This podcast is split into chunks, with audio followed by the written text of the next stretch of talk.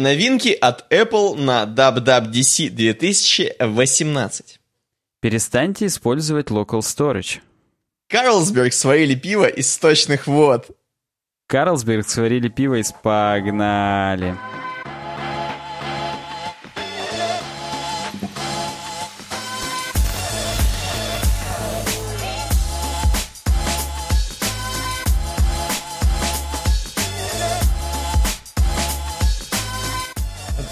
ты знаешь что?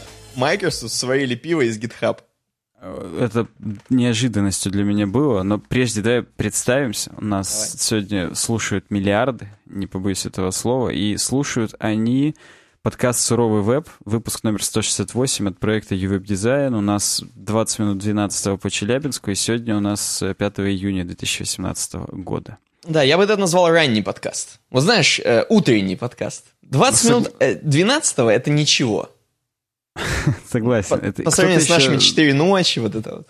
Да, кто-то еще только встал на самую первую смену, а мы записываем. Обычно этот человек уже обедает, когда мы записываем. А сегодня он как бы только еще проснулся, поэтому... В общем-то, да. Во Владивостоке еще даже не спят, наверное. Кстати, да. Хотя, Кстати, хотя там плюс 8, правда, по-моему. Поэтому если они еще не спят, это жестко, но да. Ну давай вернемся к Microsoft и GitHub. Вот так неожиданность случилась у нас, э, когда это случилось. Когда-то это случилось. Ну сейчас ты нам расскажешь, собственно, когда это случилось. Да, да. И первая тема, нам ее предложил, между прочим, FBI, а FBI мы же раскодировали, кто это. Или мы не будем расшифровывать? Ну, слушай, он сам раскодировался в комментах на YouTube, поэтому я считаю, мы имеем право расшифровать. Он сам это сделал. Камин аут совершил. Это Дема мой. Причем раньше он даже под своей, по-моему, под своим аккаунтом нам выкладывал. У него там такой чокнутый типа профессор из какого-то мультфильма был. Такие угу. растрепанные волоски в форме звезды. А сейчас он FBI. Ну, окей, почему бы и не FBI? Короче говоря, э, на самом деле все это произошло 4 июня, но еще до 4 июня ходили уже слухи, знаешь, уже пошептывались. Возможно, как бы я думаю, что, знаешь, там же это как-то палевно. Я, они как-нибудь все вместе в этой Кремниевой долине приехали, за один стол сели, там все видно, все их видят сразу, знаешь, из бинокля в стеклянные окна в какие-нибудь видят, что GitHub встречается вместе с статьей. И как бы палево становится, знаешь, типа, ну что-то они хотят, и значит уже все. И вот 4 июня произошло, они написали статью, ну не статью, а в смысле заметку в блоге у себя – блог с Microsoft.com. Но давай просто э, вернемся к новости именно, которую нам предложил Дема Мой, он же FBI. Э, предлагает, значит, тему, и в ней даже сразу же написано, за сколько. Вот в других темах не написано, а тут написано. Э, за 7,5 миллиарда долларов Microsoft купила сервис GitHub. Наверняка... за 7 миллиардов Facebook купил WhatsApp. Ну-ка, сейчас я вспомню. Ну, Просто чтобы понимать, так сказать, Давай. И масштаб. я напоминаю, у нас же все считается в инстаграмах. Инстаграм был куплен Фейсбуком за 1 миллиард. А за один, есть... не за два? Да. Инстаграм за один, сейчас скажу WhatsApp. То есть 7,5 инстаграмов, получается. А WhatsApp 19 миллиардов. Ёкарный бабай. Ну, то есть не так еще и дорого получается. За... Половина, половина WhatsApp где-то получилось. Да, половина GitHub. А, ну да, Нет, да, да, это, половина, да, WhatsApp, половина WhatsApp, да. ни хрена себе. И, короче говоря, э, на самом деле, сразу же что хочется сказать. Во-первых, зашептались. Пустили mm-hmm. шептуна, я бы сказал. Все программеры такие говорят, вот, да там Microsoft, они все развалят, все говно сделают, это и т.п. Как обычно, э, знаешь, вот э, огромные корпорации покупают и типа сжирают полностью и выбрасывают просто. Вот выжимают все соки, короче, и типа не продолжают проект, а наоборот проект загибается.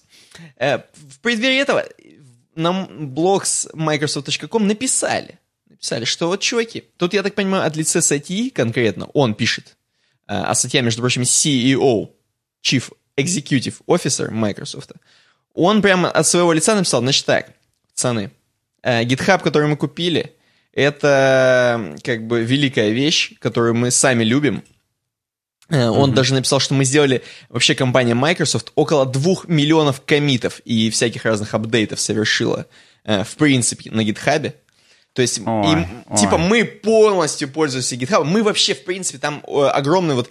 Там именно на Microsoft, там такой, знаешь, про, такой продавающий текст написан. Вот прям как надо. Вот прям вот надо. Вот, вот именно, знаешь, там э, написано, что типа, блин, мы до свидос как поддерживаем открытые технологии, open source motherfucka, хотя я напоминаю, что Windows ни хрена не open source продукт.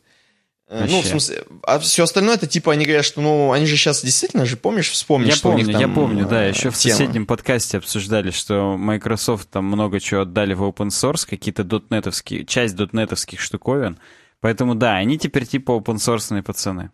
Да, и значит, тем не менее, мы, значит, поддерживаем, говорит статья, и тем более GitHub это вообще великая вещь, мы там все находимся, все программисты тусят там, это вообще супер туса огромная, просто это то, что объединило нас всех, в общем, он вот прям красиво очень пишет, и поэтому мы не собираемся, говорит, э, делать его типа не open source, э, закрывать все входы-выходы, значит, мы будем продолжать эту линию вот open source, э, линию свободы такой, типа, что это место, где все хранят свой код, все классно, типа, но мы, наоборот, будем, типа, развивать, будем там привлекать новых людей, там, каких-то партнеров, хренеров. Короче, очень размыто так написал, что, типа, мы будем развивать, я его как бы не использую, я его развиваю, сказал Сатья.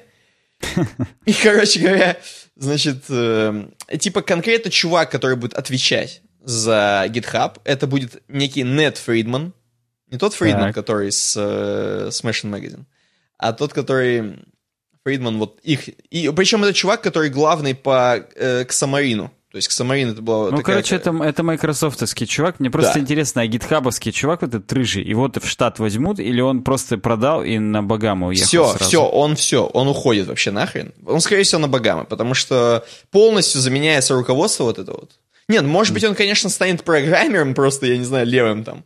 Но, скорее всего, чувак уже вряд ли вообще кем. Он, скорее всего, просто будет продолжать на героине сидеть, как и сидел. Но только уже ну, сильнее. Ну, судя по его выражению лицу и неправильному прикусу, он крэк кокаин курит, потому что, ну, реально, какой-то совсем страшный. Ну вот, короче, он уходит. Он уходит. Э, статья, короче, супер рад. Причем, я так понимаю, это GitHub уговорили Microsoft себя купить, потому что там именно так написано, что они согласились. То есть Microsoft согласились купить GitHub. Они как бы продались по сути, Microsoft. И конкретно им очень нравится статья. Вот я не знаю, почему здесь не объяснено, но конкретно они вот, видимо, его политика open source там и всего, все, что он делает с Microsoft, им вот нравится. Поэтому GitHub прям вот им продали за 7,5 лямов. Ну, давай так, вообще VS Code, который Microsoft сделали, вот этот вот э, супер новый редактор, он сместил и Atom сразу, когда он вышел только. Mm-hmm. И вместо Sublime его стали многие использовать. И даже JetBrains IDE-шки, они, часть людей с них ушло на VS потому что из коробки он очень пустой такой, весь lightweight, весь такой легкий, классный, но с помощью кучи расширений его можно было догнать до уровня JetBrains продуктов, но работал он чуть быстрее, потому что он не на Java был написан.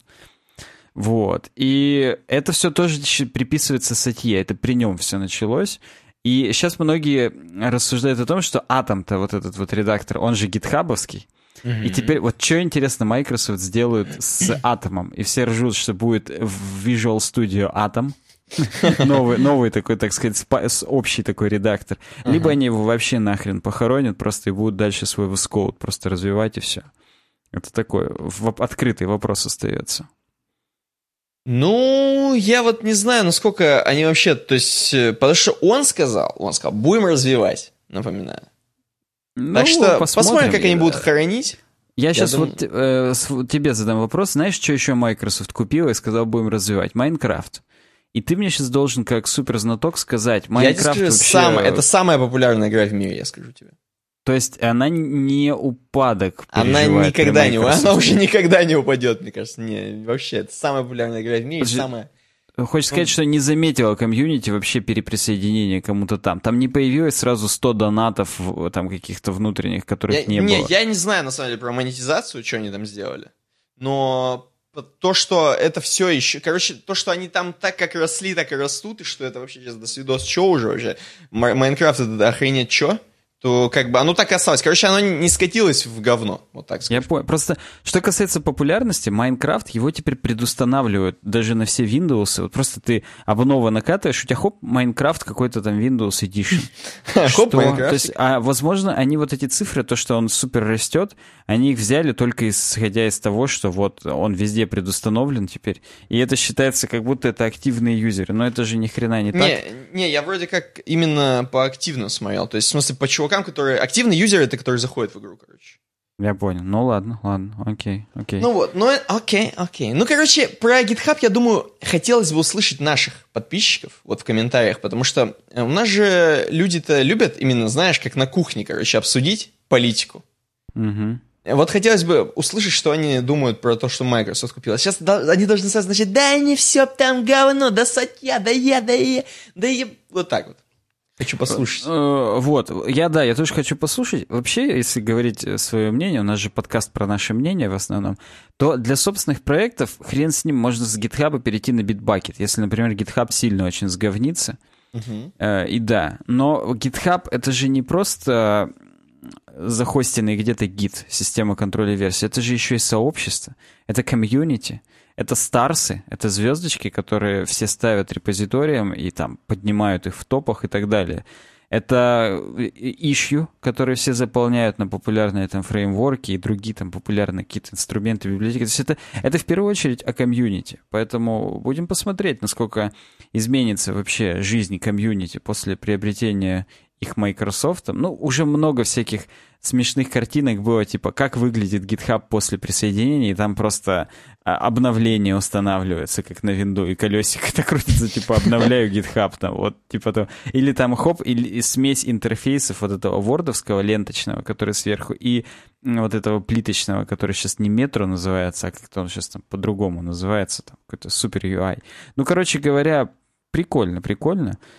И э, посмотрим. Будем посмотреть, реально. Ну, Тут... да, я согласен, что прикольно. Спасибо, что FBI предложил нам эту тему, собственно, на нашем сайте ubidesign.ru, на котором можно предлагать темы, кстати говоря. Кстати, я Coral Даку, который нам прокомментировал к FBI и докинул оригинальную ссылку с Microsoft, тоже скажу спасибо, потому что там пара прикольных фотографий в офисе GitHub, где статья сидит, и там супер гигантская скульптура вот этого вот октокэта, то есть осьминога катульки, который именно гитхабовский.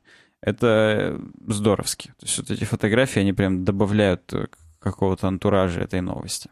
Согласен.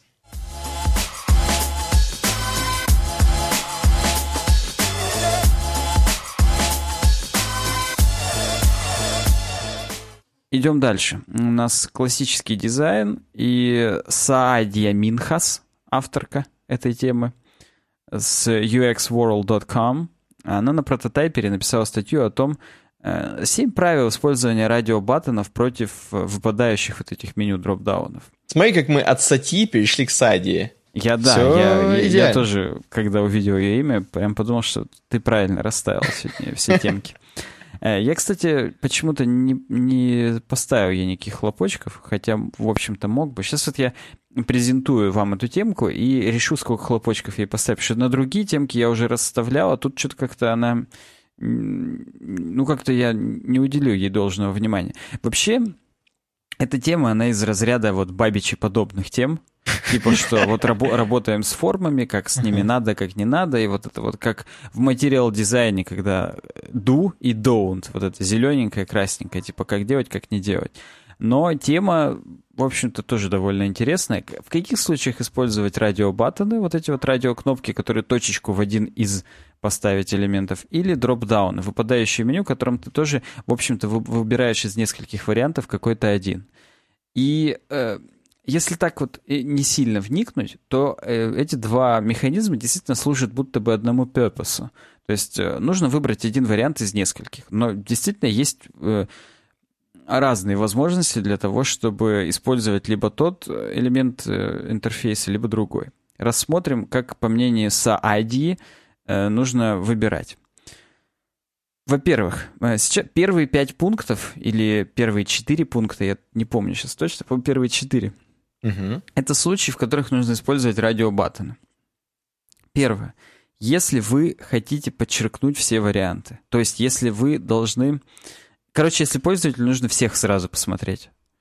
А, то есть э, его выбор напрямую зависит от того, что он сразу видит все варианты и выбирает. То есть если у нас... Здесь она приводит конкретный пример. А, ну и если нету какого-то дефолтного варианта. То есть, допустим, э, если это выбор, типа там, подписаться на нашу рассылку, там, естественно, будет по дефолту «да» подписаться, и, и, и вообще вы самые классные. А вот и когда нету конкретно дефолтного варианта, пользователь должен выбрать из трех, казалось бы, равнозначных. Ну вот здесь, например, что делать при загрузке? При загрузке. Первое. Открыть... Э, это, это про браузер здесь идет речь. Первое, открыть ну, пустую вкладку. Второе, продолжить с того места, где закончил ранее. Третье, открыть либо какую-то конкретную домашнюю страницу, либо набор каких-то страниц. Три абсолютно равнозначных варианта, и каждый человек из наших подписчиков наверняка выберет свой вариант. А у нас всего три подписчика, поэтому просто каждого, собственно, по варианту, да. Просто мне кажется, как раз в Хроме был вот выпадающий список по бреду вот на такую же хреновину. Слушай, давай прям посмотрим в Safari. Просто вот почему бы и нет. Я сейчас посмотрю в основных. При запуске, да, в Safari тоже дропдаун. Но по, по, по мнению Саадьи, это нужно было бы сделать э, радиобаттонами для того, чтобы пользователь сразу мог все варианты посмотреть, и ему было бы проще а, выбрать. Ты, ты представляешь, в хроме точечками Прикинь. А, вот пере, переделали, переделали. Охренеть. Возможно, что... Саадия работает просто в Google. Я, да, я сейчас как раз проскроллю, чтобы это посмотреть. Нет, она не... По крайней мере, на это не указала. Может быть, она там как-то э, серый кардинал Google. Вот, и да. Правило второе. Если у вас менее пяти вариантов, скорее всего, радиобаттоны вам подойдут больше. Ну и в самом деле, если вариантов 10, 10 радиобаттонов уже будет слишком замусоренный интерфейс, а внутри дропдауна он для того и нужен, чтобы скрыть большое количество вариантов. Поэтому если у нас два варианта, допустим, светлые и темные темки, то выбор целесообразно сделать дропдауном. Тем более, что, опять же, здесь нет никакого стандартного варианта. Ну, 2 и 2. Кстати, пользуясь случаем, покажу, что вот, например, в новой macOS Mojave, которая у меня здесь установлена, могу продемонстрировать, об этом Mac, э, macOS э, пер, версия бета 10.14, вот она, первая бета. И здесь, если я выбираю между э, светлой и темной темкой, оно, конечно, не радиобаттонами сделано. Оно сделано именно маленькими превьюшками, либо беленькое, либо темненькое. Кстати, вот э, посмотрите на темненькую. В Safari тоже все темненькое становится. А, вот. Но да, оно уж не в дропдауне точно. Поэтому если у вас меньше пяти вариантов, и они равнозначны, нет какого-то стандартного, это однозначно радиобаттон.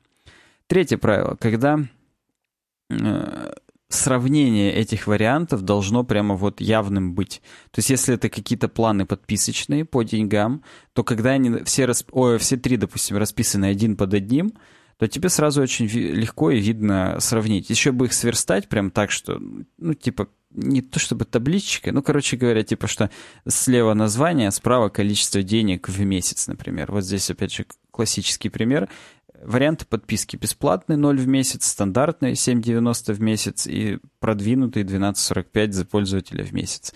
Если мы их видим сразу все три, нам сразу проще их просканировать и решить для себя, какой же нам план выбрать. А если это дропдаун, надо открыть дропдаун, понаводить, посмотреть. Потом вдруг, не дай бог, ты решил... Ну ладно, подожди, сейчас я перед подпиской все-таки имя, фамилию напишу. Написал имя, фамилию, опять забыл, какие были подписки. Надо опять открыть дропдаун. В результате пользователь психанул, уже вышел со страницы и зарегистрировался у вас. Поэтому потеряли клиента. Если варианты должны прям быть один под одним для того, чтобы как-то сравниться и очевидную какую-то пред, предложить э, э, какой-то выбор, то радиобаттоны — это the way to go полный. Mm-hmm. Четвертое правило, когда э, вы, видимость всех вариантов и быстрый ответ в приоритете. То есть если это блиц по дудю, то радиобаттонами разместить... Или по это... нашему подкасту, я Да, или по нашему подкасту. То радиобаттонами разместить более целесообразно, потому что его быстрее ткнуть, просто не думая, так сказать, ну или думая минимально, чтобы там самый правильный ответ, который в голову пришел, первый, а, вы его сразу визуализировали. Потому что по нескольку кликов делать, чтобы открыть дропдаун, выбрать и закрыть дропдаун, это, конечно, дольше, это уже не блиц, это уже ты сидишь, ой, этот опрос у вас займет примерно 20 минут. Знаешь, когда тебе такое приходит, пройдите, пожалуйста, наш опрос, он займет не менее, э, не более 20 минут. Сразу, нет, я не буду его проходить. А вот если бы все было радиобаттонами, как в Google формах, то ты, да, легко 5 минут. -п -п -п. Угу. Поэтому вот здесь опять же классический пример, что типа ваши предпочтения, ну, то есть музыкальные в данном случае, что вы приоритизируете в музыке? Значение, фоновость, фан или что-то другое? После этого, что вам больше нравится в клипах? А, сам артист, бэк-вокал, ну, мало ли, вдруг и такие люди есть, которым вот эти нравятся черные телки, которые на заднем плане подпевают. Э, dancers, танцовщики, ну, это понятно, какой аудитории нравится. Full band, storyline, ну и другое. Короче, не буду все перечислять, вы меня поняли. Если э, нужно блиц устроить, то радиобаттоны — это, опять же, way to go. Следующие три правила — это те варианты, в каких лучше все же использовать дроп-даун. А такие тоже есть. Это не тупиковая ветвь развития. Этот элемент интерфейса имеет право на жизнь в конкретных ситуациях. Рассмотрим, по мнению Саади, какие это ситуации. Первое. Если есть стандартный вариант, если это рекомендуемый вариант, то лучше его сделать в дропдауне уже предвыбранным, и большинство людей даже не будет его менять, просто потому что там написано, что там, размер шрифта средний все сразу, ну, средний, средний, хрен с ним. То есть человек, который будет раскрывать этот дропдаун, это тот человек, которого уже пришел в эту настройку, потому что его не устраивает вид шрифта, и он тогда уже зайдет и посмотрит. Всех остальных можно абсолютно не напрягать всеми 15 вариантами маленький, очень маленький, очень-очень маленький, очень-очень-очень маленький, потому mm. что его и средний вполне устраивает. Э, шестое правило. Когда большое количество однотипных э, вариантов доступно. В данном случае нам э, пример приведен масштаб. То есть, если мы, как пользователь, можем предсказать большинство вариантов, то есть page zoom, мы видим масштаб, и, ну, стандартный вариант 100%. Мы уже знаем, что когда мы откроем дропдаун, там будут разные проценты с каким-то шагом. Либо там 10, либо 15, либо 5%.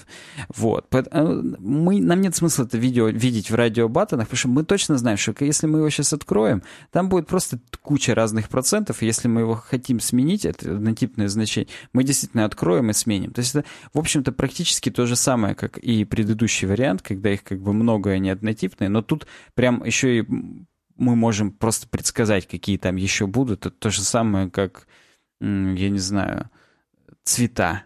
То есть, uh-huh. ну хотя нет, цвета это не совсем однотипно. Ну, то есть однотипное, ладно, у меня сейчас плохая фантазия на какие-то схожие примеры. Нормально. Здесь, здесь хорошо у нее показано. Ну и седьмое, финальное правило, если у вас больше семи вариантов, банально. То есть вот, например, э, классический пример — это страна или там штат, если мы говорим про э, Америку там в случае со Штатами там 52 варианта, да, там или 50, я уж не помню, как бы я не готовлюсь сейчас на грин-карту сдавать экзамен, поэтому не помню, сколько там штатов, по-моему, 50. Вот. И если стран, то их там вообще там около 250, Угу. Что-то, что-то такое. Если, естественно, все это радиобаттонами показывать, это просто свидетельство. Ты не сдаешь на карту, которую человек на Земле должен... Да, человек мира, да. Вот вид на жительство в любой стране мира нет, не сдаю. Это, это к Лебедеву все. Вот. Э, этот, естественно, тоже нужно спрятать в dropdown, потому что, ну, come on, зачем это все показывать пользователям сразу? Ну, и здесь э, она как дополнение показывает, что в dropdown ах хорошим тоном, если это большой список из многих значений, было бы сделать автодополнение, что ты начинаешь писать какой-то вариант, и у тебя хоп, и отсеиваются только те, которые под него подходят. То есть в данном случае, если овс, авс, то у тебя Австралия и Австрия показывается просто, и, и все. Угу. Ну и здесь она делает вывод, что сколько вариантов, столько и возможностей, бла-бла-бла, используйте те, какие нужны. Я ей 50 хлопочков поставлю, мне абсолютно не жалко, потому что, несмотря на то, что это бабичи подобная темка, а, она имеет право на существование. Почему-то мне только хлопочки не ставятся, как-то он э, засайн-инился неправильно. Сейчас я еще разочек дам ей шанс. А ты пока говори, что у нас там следующее. Ну да, я просто хочу сказать, что вообще-то на самом деле полезно не забывать про вот эти вот элементы, такие как радиобаттоны и выпадающие списки. Просто понимаешь, иногда, опять же, хочу, и, опять же, ну такой вот пример тебе. даже не пример, а имеется в виду, что напоминание для дизайнеров. Просто иногда э, загоняешься и как бы глаз замыливается, или наоборот, ты знаешь, думаешь, что э, у тебя в дизайне все должно быть одними и теми же элементами, и ты уже про другие забываешь вообще по жизни. Я понимаю, что консистенции, все такое, везде типа должно быть э, классно и в стиль, и элементов не должно быть, знаешь, так очень много разных везде, да. Но надо помнить, что в правильных местах надо правильные элементы использовать. Где-то радиобаттоны, где-то выпадающие списки. То есть, ну хрен его знает. Э, надо смотреть по ситуации, от удобства, от UX, от всего. Ну да, нужно знать э, свой набор инструментов, и если ты уже привык все делать э, монтировкой, а не гаечным ключом, ну иногда надо вспомнить, что гаечные ключи вообще-то тоже есть, можно просто иногда взять ключ на 18, и вместо того, чтобы монтировкой оторвать всю гайку сразу, просто ее открутить и да. О, какой я пример такой, из, из ремонта, да, из ремонтного варианта. Нормально, нормально, абсолютно нормально.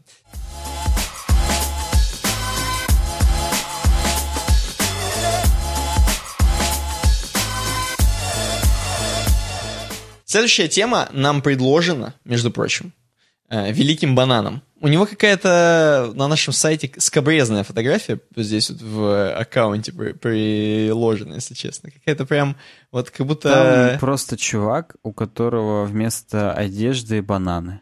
А? Не Хорошо. шучу. И он еще их ест. То есть он обложился бананами, у него такая набедренная повязка из бананов получилась. То есть вот, вот что-то такое. Я приблизил, сейчас посмотрел просто, и на самом деле я, если честно, пожалел, что приблизил. Что приблизил. Да. Да. Э, короче, он говорит, пацаны, у вас есть рубрика «Сайты, вызывающие оргазм». Куда вам скидывают крутые сайтецкие, создатели которые заслуживают уважения. Я же решил скинуть сайт, дизайн которого вызывает лишь попа-боль. И скидывает нам сайт, скидывает нам сайт, как я понимаю, сайт про игры. Конкретно здесь э, статьи про игры и вообще, в принципе, все, чем с ними связано, с, со стримами чуть-чуть я вижу, короче. В основном это типа игровой сайт, типа новостной игровой сайт. И ты знаешь, вот честно, вот честно, да? Хотя вот я открываю слева, если ты на... Ты уже готов же, да, там? Ты уже, у тебя открыт сайт? У меня открыт, да. Я просто... Меня он бесит, если честно. Я... Сайт нереально. худшайший, знаешь, даже не в плане того, что здесь все... Э, здесь все какими-то, ну, непонятно, чем написано, какими шрифтами и куда что. Здесь даже непонятно, куда смотреть и где что читать. Вот просто три точки нажми слева. Это типа, mm-hmm. видимо, меню или журнал, три точки такие, три Вижу, ромбика, да, да. Три бубей. Э, короче, и тут ты типа выделяешь хрень, но я так и не понимаю, она не работает или работает, ничего не меняется, видимо, не работает. Я уж не стал в нетворке смотреть, что у них какие запросы проходят, это уже как бы не моя компетенция была, если честно. Но, короче, непонятно, в консоли ошибки тоже не стал смотреть. Короче, окей, тут ни хрена не сработало, я закрыл, пошел дальше. Здесь что-то скроллится, три каких-то блока со скроллом. Посередине какая-то фичер, тема, видимо, какая-то очень важная. Э, ты можешь в нее как бы зайти, но если ты зайдешь, там будет какое-то говнище непонятное. Непонятно, что где читать, какие-то комментарии справа. Что-то все... Куда еще раз зайти? В какую из... Вот зайди Или просто под... на Фримана, зайди прям, вот нажми захожу, на захожу. «Разум Фримана. Премьера» да. на русском языке. Да. Вот ты нажал, у тебя снова слева не поменялось ничего, левое угу, скроллинг. Лента, она как лента остается, да. Прямо у тебя как бы осталось, но все какие-то огромные кнопки «Поделиться», все это мешает. И состоялась долгожданная премьера, текста мало, какая-то хреновина просто вообще непонятная. Какой-то чувак, редакция, да насрать тут, он огромный еще вообще Справа комментарии, которые тоже не... Ты просто... Я еще, короче, если нажать вот э, не комментарий, а изменить на вот такое вот человечко, типа, это в аккаунтная хрень, mm-hmm. короче, это ну, типа да, человечек. Да. А потом, если еще выше, то снова появляется та лента, которая на главной. Что, а, короче... это лента на главной. У меня просто, по-моему, это другая лента. Не та, которая на главной, это, это типа уведомление, возможно. Это типа рупор, наверное. Посмотри, это типа рупор вверх, а, вправо, вверх, Ну, там даже подписано, там есть, короче, этот. А где подписано? Ну, а, если навести, да. да? Mm-hmm. Я просто не дождался. В общем, Видимо, короче... Я сейчас навел и не показывается. Видимо, там... А, это надо... Да, это рупор, я был прав. Надо на саму только иконку наводить. Если наводить на квадратик вокруг, хотя нет, тоже показалось. Но слава богу, хоть эти есть, потому что до этого я главное меню, да. Ну, 18 плюс. Ну, короче, вот э, Это даже, вот, на самом деле, здесь много не надо э, обсуждать, просто здесь вопрос такой, что полностью чувак, ну, кто делал, может быть, это группа чуваков там, эм, они как бы насрали полностью на они, привычное... Они так и хотели, они да, так и хотели. Насрали полностью на привычное, скажем так, э, понимание человека, как он читает книги, как он, э, не знаю, опять же, скроллит сайты, вообще юзабилити, похрен, полностью сделали как хотели. Возможно, так и нужно было. Но конкретно человеку, непосвященному и не принимающему в этот день наркотики, э, Человеку прямоходящему, я бы даже сказал. Да, да, да не кроманьонцу, а неандертальцу конкретно. Вот. Ему нормась, не нормасик вообще ни хрена. Тут есть, э, вот я, если на разум Фримана навести, там есть справа три кнопочки одинаковые. И когда я их жму, ничего не происходит. Одна с верхняя будто бы нажатая выглядит, а остальные не, не нажимаются. Ну, у них, например, И... в консоли ошибка Верина. Я вот, ой, как бы, ой. дело в том, что, скорее всего, да, тут э, не факт, что это еще доделанное дерьмо нам скинул банан, поэтому я думаю, что не стоит зацикливаться сейчас э, на рассмотрении их неработающих фич. Мы пойдем дальше. Подожди, последнее. Вот Давай. там, где у них 18+, я подумал, что это из шахмат корона перевернутая. Это вот э, король у них просто на боку. Они как бы уже сдались, короля на бок положили. И вот, вот это он, потому что, ну, или это дверка с крестиком справа. Может ну, быть, это, да. у меня Ну, я, кстати, про, про дверку тоже подумал, если честно. То есть про я подумал, еще оно еще такое неактивное, типа, это дверка выход с сайта, но я не зашел, поэтому выход неактивный. А потом только ты говоришь 18+, я такой, где ты видишь 18+? А, вот, это же оно и есть 18+. Ну смотри, рупор ты узнал, а 18+, ты не узнал. Да, а вот под 18+, это C, типа копирайт, видимо. Ну Вау. да, видимо, да. Мы гении. Но у них, у них есть аккаунты в различных э, стриминговых сервисах. У них есть э, даже на YouTube два канала. Просто это Ты Дыш ТВ и Ты Дыш ТВ Live. Ты Дыш ТВ. Ладно, в общем, как бы... Видимо, это да, это что-то околоигровое, что-то такое-то фановое, но я кайф не словил вообще. Оно, конечно, да. Не твой кайф, короче. Не мой, не мой. Окей, окей. Э, значит, у нас следующая тема, между прочим, это э, продолжаем про UX. Вот как, вот мы сейчас, это был, короче, плохой пример. Угу. Хотя сейчас тоже будут плохие примеры. Даже да, 7 Во-первых, я два плохих примера, чисто вспышкой скажу. youtube.com slash webdesign, youtube.com slash vdgames — это два наших уже канала. Не таких, конечно, крутых, как Тыдыч ТВ, но все равно можете подписываться, ставьте лайки, э, колокольчики, комментарии пишите. Да, а пока ты говоришь, ты еще что-нибудь скажи, я пока схожу за соком. Ты иди за соком, а я просто вот зашел на медиум, открыл ту темку, которую нам предложила UI «Животное», Твою мать, я случайно ее вместо того, чтобы открыть во вкладке, сохранил.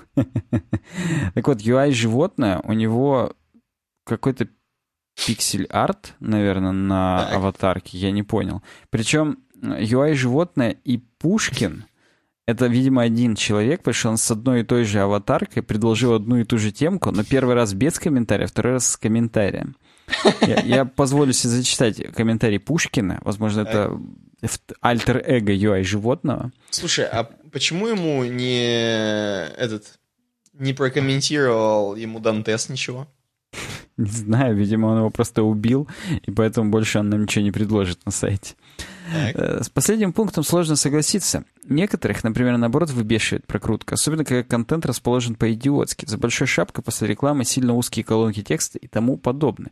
Ну или вот взгляните на новое обновление мобильного Google. Теперь взамен страниц подгружаемая прокрутка. Это тренды? А ведь неудобно. По странице проще, постранично проще было сразу ткнуть на N страниц вперед-назад. А теперь как мартышка вертишь.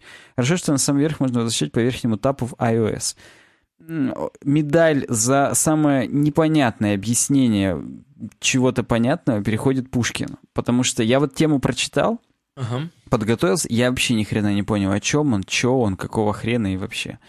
Поэтому просто погрузимся в нее и посмотрим. Джейсон Клаус нам ее написал, судя по фигурной S, которая как типа двойная S, он немец. Uh, sign in я сделаю, опять же, чтобы ему накинуть хлопочков. Хотя... просто это потому, что он немец, да, признайся? Да нет, я на самом деле уже просто ему их и кидал. То есть я сейчас жму, подписчики Так ты поэтому и кидал. Согласен. Я причем э, такие хлопочки вверх кидал немножко, сердце к солнцу. Ладно. Э, здесь смешно, он показывает э, UX-овские штучки, что сначала на карандашике написано too cool to do drugs, потом по мере того, как карандаш стачивается, просто остается cool to do drugs, потом do drugs, потом drugs. Просто такая пропаганда. Мы не пропагандируем ни в коем случае, но смешно. Может быть, это про медикаменты. Согласен, это про медикаменты. Причем Германия же славится своей медицинской промышленностью, поэтому это, это про них. Семь непростительных, но очень э, распространенных UX-провалов, которые заставляют вас выглядеть полным новичком. Аматором, я бы даже сказал. О, Главное, куплом не выглядеть. Потому что гейп придется Да, да, или куколдом главное не выглядеть. Короче говоря, нам Джейсон говорит о том, что вот есть вот дизайны, и есть вот 7 UX-овых таких вот штук, которые вот многие прогля... просматривают, то есть они действительно распространенные, и вот это прям зашквар. Вот семь зашкварных штуковин. Я прям на простой наш язык плебейский, плебейско-дизайнерский перевожу. Угу. И прям сразу с места в карьер. Первое — это margin hell. Это когда нету нормальных отступов между кусками абзацев, между контейнерами, между заголовками, и не прослеживается вот этот вертикальный ритм, в котором мы, читая который, мы уже понимаем, что где, и, соответственно, из-за этого же нету отступов слева и справа. И поэтому у нас Википедия на гигантском retina экране, она растягивается на 360 символов в строку. Это невозможно абсолютно читать. И он говорит о том, что, ну, come on, уже как бы, уже не 96-й уже вот как бы нет. И такие сайты, как э, Википедия и Reddit, они, конечно, брутализм полный поддерживают, но нельзя так делать. Он, кстати, естественно, тогда еще, видимо, не знал, что Reddit сделает редизайн, потому что мы тоже в этом подкасте где-то пять, наверное, выпусков назад обсуждали, что Reddit редизайнулся. И, видимо, это случилось уже после того, как он написал эту статью, потому что сейчас там у них все классно. Сейчас там уже только RC Labs есть, и никаких там переполнений, никаких марджинов, все, все классно. Так вот, и он, ну, естественно, он рассказывает нам то, что мы в этом подкасте еще раз говорили, что исходя из исследований, 70 э, символов на строку это самое идеальное количество. Ну, может быть, до 90, но 320 это прям зашквар, поэтому нет. У него здесь в конце каждого, так сказать, из пунктов есть bottom line. То есть это для тех, кто не хочет много читать, можно эти строчки просто прочитать и все. Короче говоря, ваши абзацы по горизонтали должны 70-90 символов быть, иначе это зашквар. Второе. Э, второй зашквар — это когда у вас есть только нативное приложение и нету никакой веб-альтернативы. Ну, то есть, условно, это же было популярно в, начале, э, в конце 2000-х, в конце нулевых, я бы даже сказал, и в начале 2010-х, когда у тебя там, будь ты ритейлер какой-то, типа там Walmart, или будь ты там банк, например, Bank of America, я специально привожу абсолютно не эндорсерские Вообще не российские максимально примеры. Да, да, да.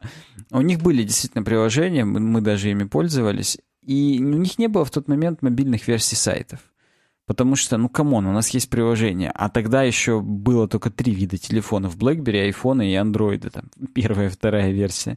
Я имею в виду андроидов. Поэтому, ну, как бы других устройств, которые бы заходили на мобильный сайт, да как бы их просто не было, и все, поэтому никто не делал. Здесь, кстати, даже специально скрины прямо из прошлых веков, еще с, там, из четвертой, пятой iOS, как минимум, может быть, даже из третьей.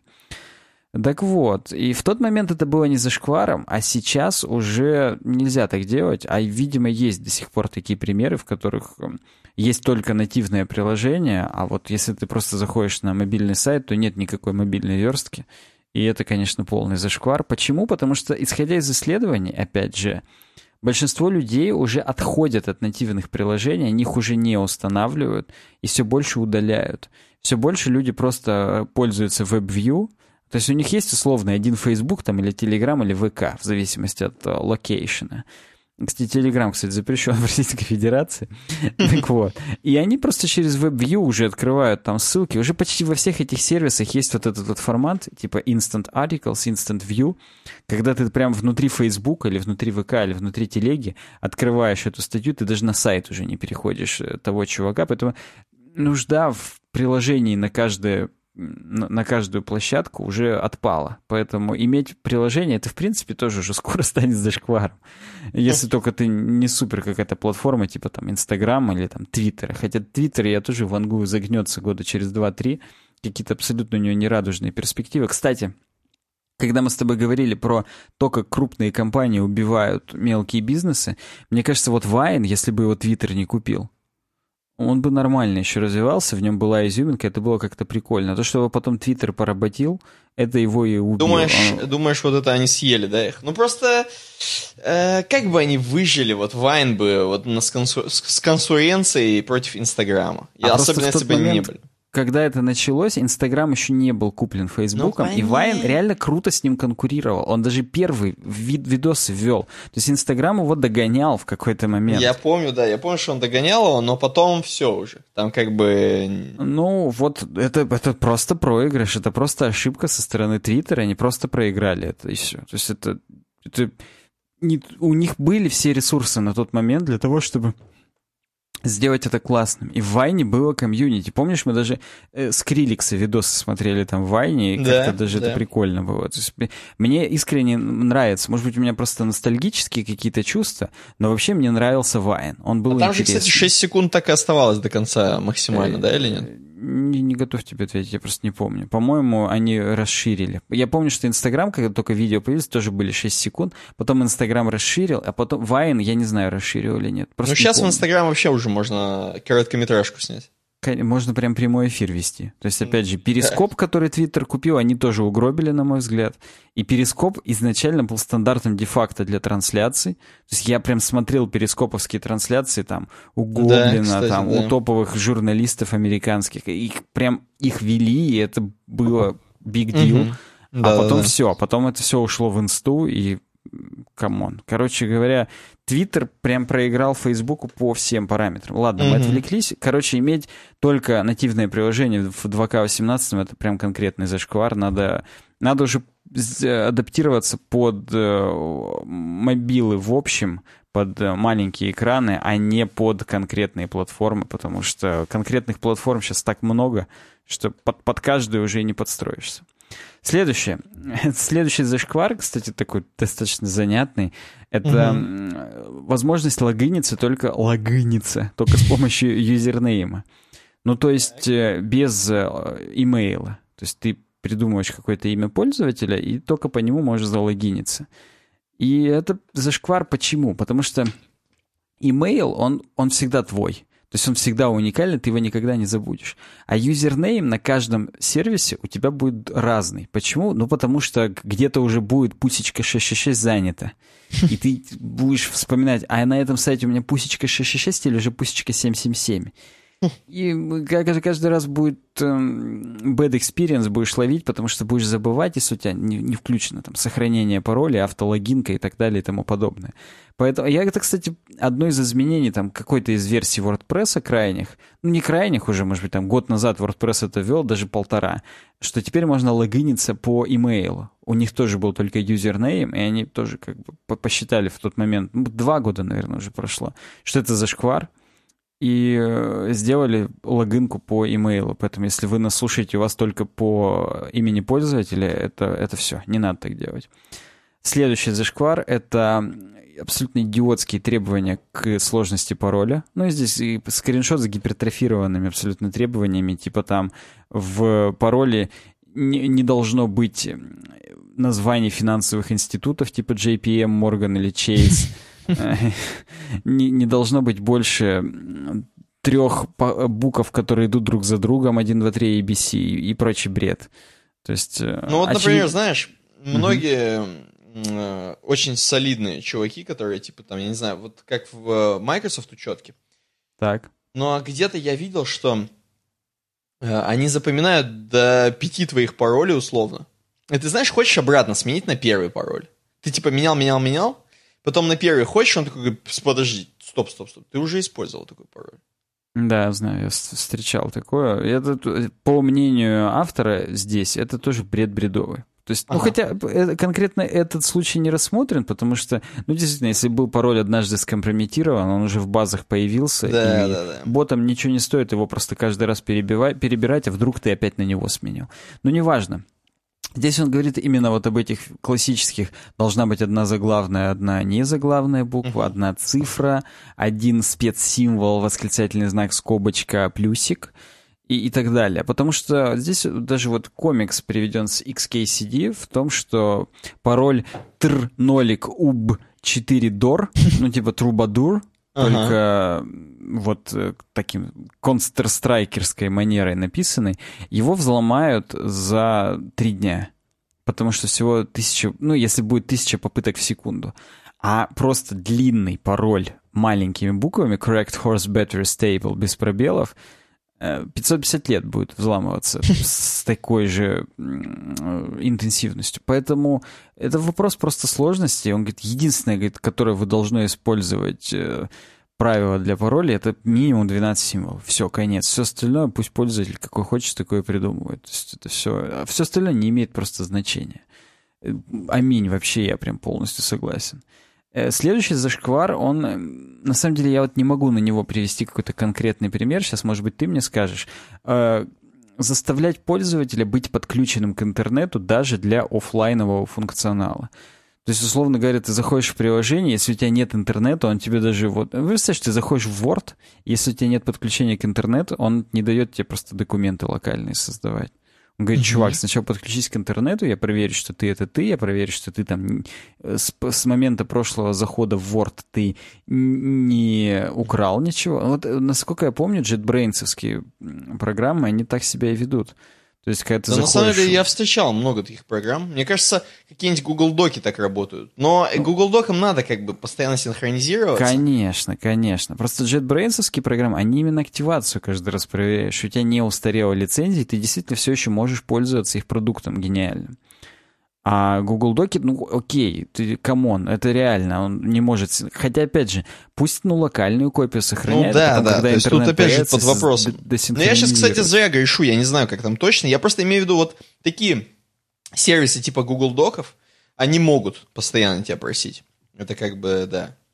Просто вот он пишет здесь, что Xbox One, Xbox One, я бы даже uh-huh. сказал, он заставляет хотя бы раз в сутки подключиться к интернету, он, видимо, проверяет подписку. Есть ли у тебя все еще там какой-нибудь Xbox Live или что-то такое, uh-huh. и иначе просто потом перестает работать. То есть ты банально, локально не можешь в консоль поиграть, если у тебя нет интернета. Ну, это просто уже жесть какая-то. То есть, хотя, если мне память не... А хотя нет, Steam работает в автономном режиме, да, он, если интернета нет, он говорит, просто Steam будет работать в автономном режиме, он вам не сохранит сейфки Steam Cloud, бла-бла-бла. Ну, поиграть-то ты сможешь, это как Поиграть бы... вроде, да, вроде сможет. Поэтому они пишут, что это, конечно же, просто пидорские компании собирают инфу и не хотят упустить никакой там малейшей толики информации, которую вот вы там разрешили им опять собирать. собирает. Конечно, конечно. Поэтому он считает, а, автор считает Джейсон, что это зашквар. Ну и я не знаю, последнее или не последнее, я уже запутался, предпоследнее, это, это, это моя боль любимая, это когда, знаешь, ты заходишь на какой-то сайт, типа там 20 топовых знаменитостей, которые разжирели там через 10 лет после того, как они были нежирными. Mm-hmm. И тебе нужно... И там именно пагинация сделана. И тебе на каждую знаменитость надо нажать Next, каждый раз под 10 баннеров рекламы у тебя со всех сторон. И ты там хоп, маленькую картиночку в центре видишь, которую ты когда открываешь, там еще 10 баннеров рекламы. И хочется просто сразу наблевать, никогда больше на этот сайт не заходить. И да, то есть это, это, это стопудовый зашквар. Пагинация в 2К18 — это не тема. То есть в тот момент, когда еще интернет-трафик был по он, это реально имело какой-то смысл, потому что это такой, блин, ну я первые две странички посмотрю, а все остальное не буду грузить, блин, там мегабайт целый залетит. Сейчас это уже не актуально. И я очень часто спасался на таких сайтах, есть кнопка типа печатная версия этой статьи. И когда ты ее жмешь, там сразу все на одной странице. Но с какого-то момента на таких сайтах перестали делать печатную версию статьи, суки. И приходится все-таки по пагинации ходить. Но я, я уже завязал с такими сайтами, честно скажу, поэтому нет. Ну и здесь, а, собственно, Джейсон тоже его прям коробит. Он говорит, что, блин, вообще-то люди скроллят. Люди, people fucking scroll. То есть не надо пагинацию прикручивать, потому что людям привычнее скроллить, они реально проскроллят лонгрид быстрее, чем будут там кликать по ссылкам и вашу рекламу сраную смотреть. Последнюю я не очень понял.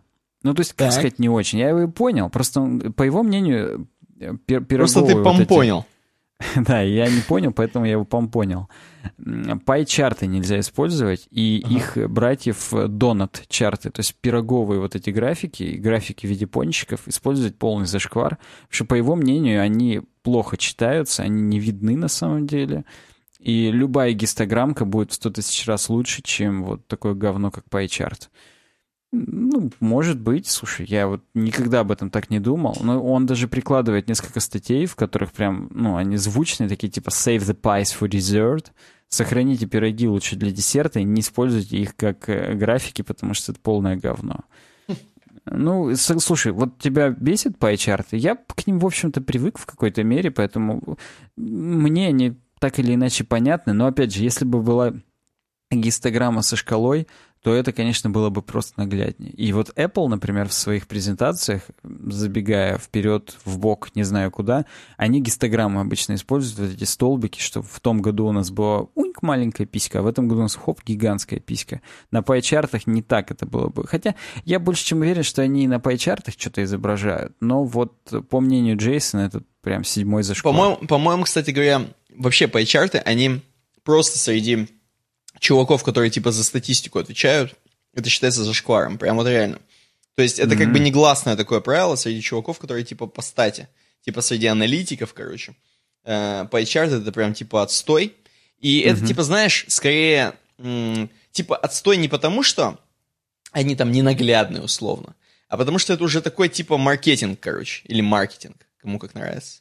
Вот, что это такой, короче, именно вот от, очень сбитый такой э, случай, как вот изображать данные. Как ну, представлять ну, данные. Ну, короче, вот зашквары есть, я понял, да. Ну вот, да. Ну, круто, круто. Еще что-нибудь имеешь сказать по поводу вот этого В принципе, я с, как бы как по матеше совсем согласен. Чувак как бы из, из Германии говна не сказал вообще ни разу. Ну, все по делу, все меня четко. Тоже, да, меня тоже ничего не резануло, поэтому почему бы и нет. Да, да.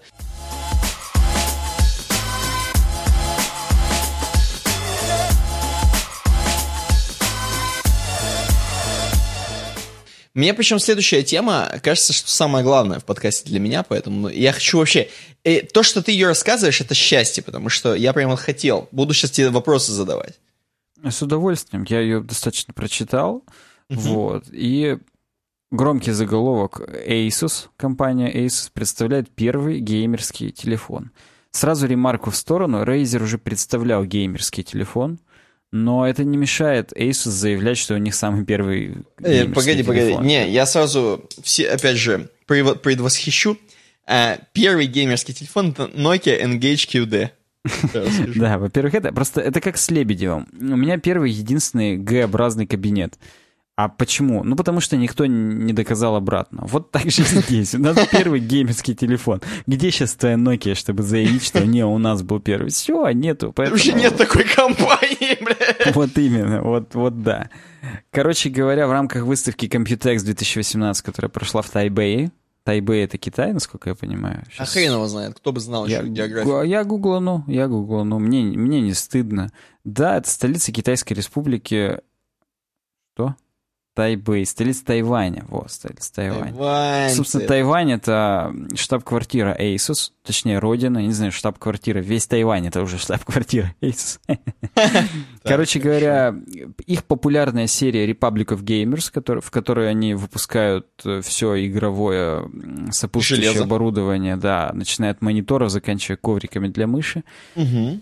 В том числе и комплектуха для внутрисистемного, так сказать, эм, всякого. Вот Republic of Gamers Phone, вот так вот. Первый смартфон для геймеров называется. И он, он разумеется, на андроиде. То есть это, да. Но там Вообще... кастомный Android, как я понимаю.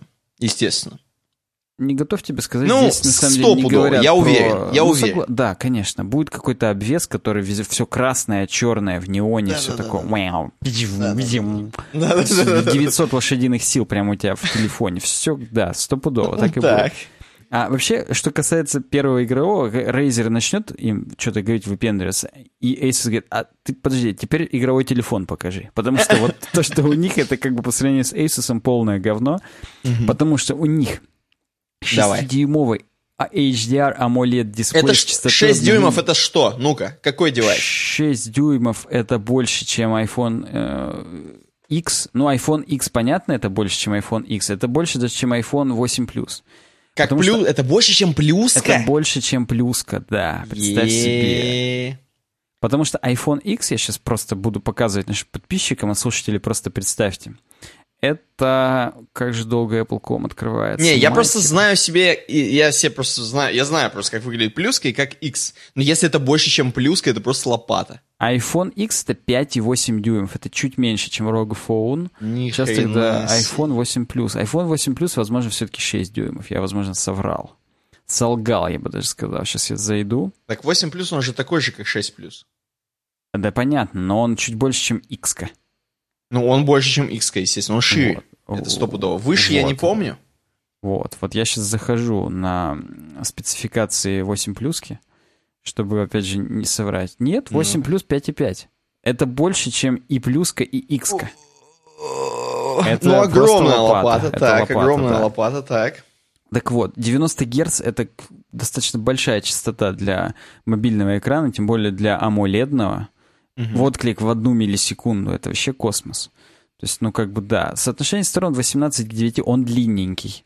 Он, возможно, как X по соотношению сторон, просто чуть-чуть побольше. Угу. У него два стереодинамика и сверху, и снизу. То есть прям будет...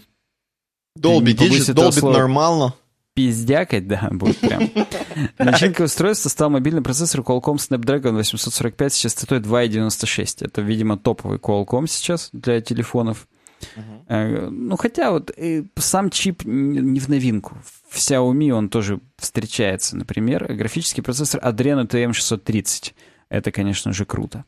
Но самое, да, уже стандарт, э, так сказать, ставшая банальной двойная камера для смартфонов теперь, сканер отпечатков пальцев и узнаваемый логотип Republic of Gamers со светодиодной подсветкой. Помнишь, всегда люди хотели, э, чтобы яблочко на айфоне сзади светилось? Не угу. мы, а люди, вот, вот те люди, другие люди. Те, да, они. Опять же, кроманьонцы. Не мы неандертальцы, а вот кроманьонцы. Они хотели этого. Вот э, у владельцев ROG Phone будет, будет такое. Я показываю сейчас, опять же, нашим подписчикам э, двойную камеру. Ну, она выглядит просто как двойная, мать ее, камера. А сканер отпечатков пальцев, он такой квадратненький. То есть он прям, блин, все, все здесь в стиле э, супер такого тестостеронового гоночного болида. Прям вот, ну, как, как, как и вся серия Republic of Gamers, в общем-то. Самое главное, Uh-huh. Э, здесь это большое количество аксессуаров. Как любят Asus со своей Republic of Gamers, сила не только в телефоне, а в том, что еще можно к нему прикрепить. А именно, э, во-первых, в комплект поставки входит внешний кулер AeroActive. Понимаешь, да, уже? Через USB Type-C ты кулер себе включаешь в телефон, ты чтобы он крутился. себе обдуваешь, видимо. Вот, вот, да, это для пукана горящего, потому что Fortnite будешь играть просто, и тебя будут делать как телку, даже с твоим ROG Phone, просто потому что не это решает. Купил себе, купил себе телефон за миллион рублей, и тебя все равно дерут вообще как Вот, детей. да, да. Э, тепловые трубки внутри телефона, то есть там прям охлаждение, вот, ну, как Asus любит с, с трубками, и там специальные сеточки, они они улучшают как раз циркуляцию воздуха. Так вот, первый, это есть, первый аксессуар — это внешний кулер, он идет в комплекте. Второй — это контроллеры GameWise, которые как Switch выглядят, э, да, Switch, то есть как джойконы с боков. Угу. Я увидел. И, да. да, и ну и все говорят, что ну блин, понятно, что слезали, но как бы согласитесь, это уже просто стандарт де-факто. Это реально очень удобно и классно. Угу. Окей, пусть будет так. Э, можно отдельно приобрести док-станцию WiGig для трансляции изображений на экран телевизора по Wi-Fi 802.11ad. Внимание, не AC, а AD. Это стандарт Wi-Fi WiGig, который вот только набирает обороты. Я вообще не знал, что он существует до сегодняшнего дня. Я про него почитал. Э, в теории 7 гигабит в секунду пропускная способность по Wi-Fi работает на частоте 60 ГГц. То есть не 2,4 и 5 ГГц, как наша стандартная Wi-Fi, а 60. С такой большой частотой длина волны очень маленькая становится, и сквозь стены она не пробивает. То есть это внутри комнаты только Wi-Fi работает, а когда ты выходишь в другие комнаты, уже обычный Wi-Fi включается, AC-шный.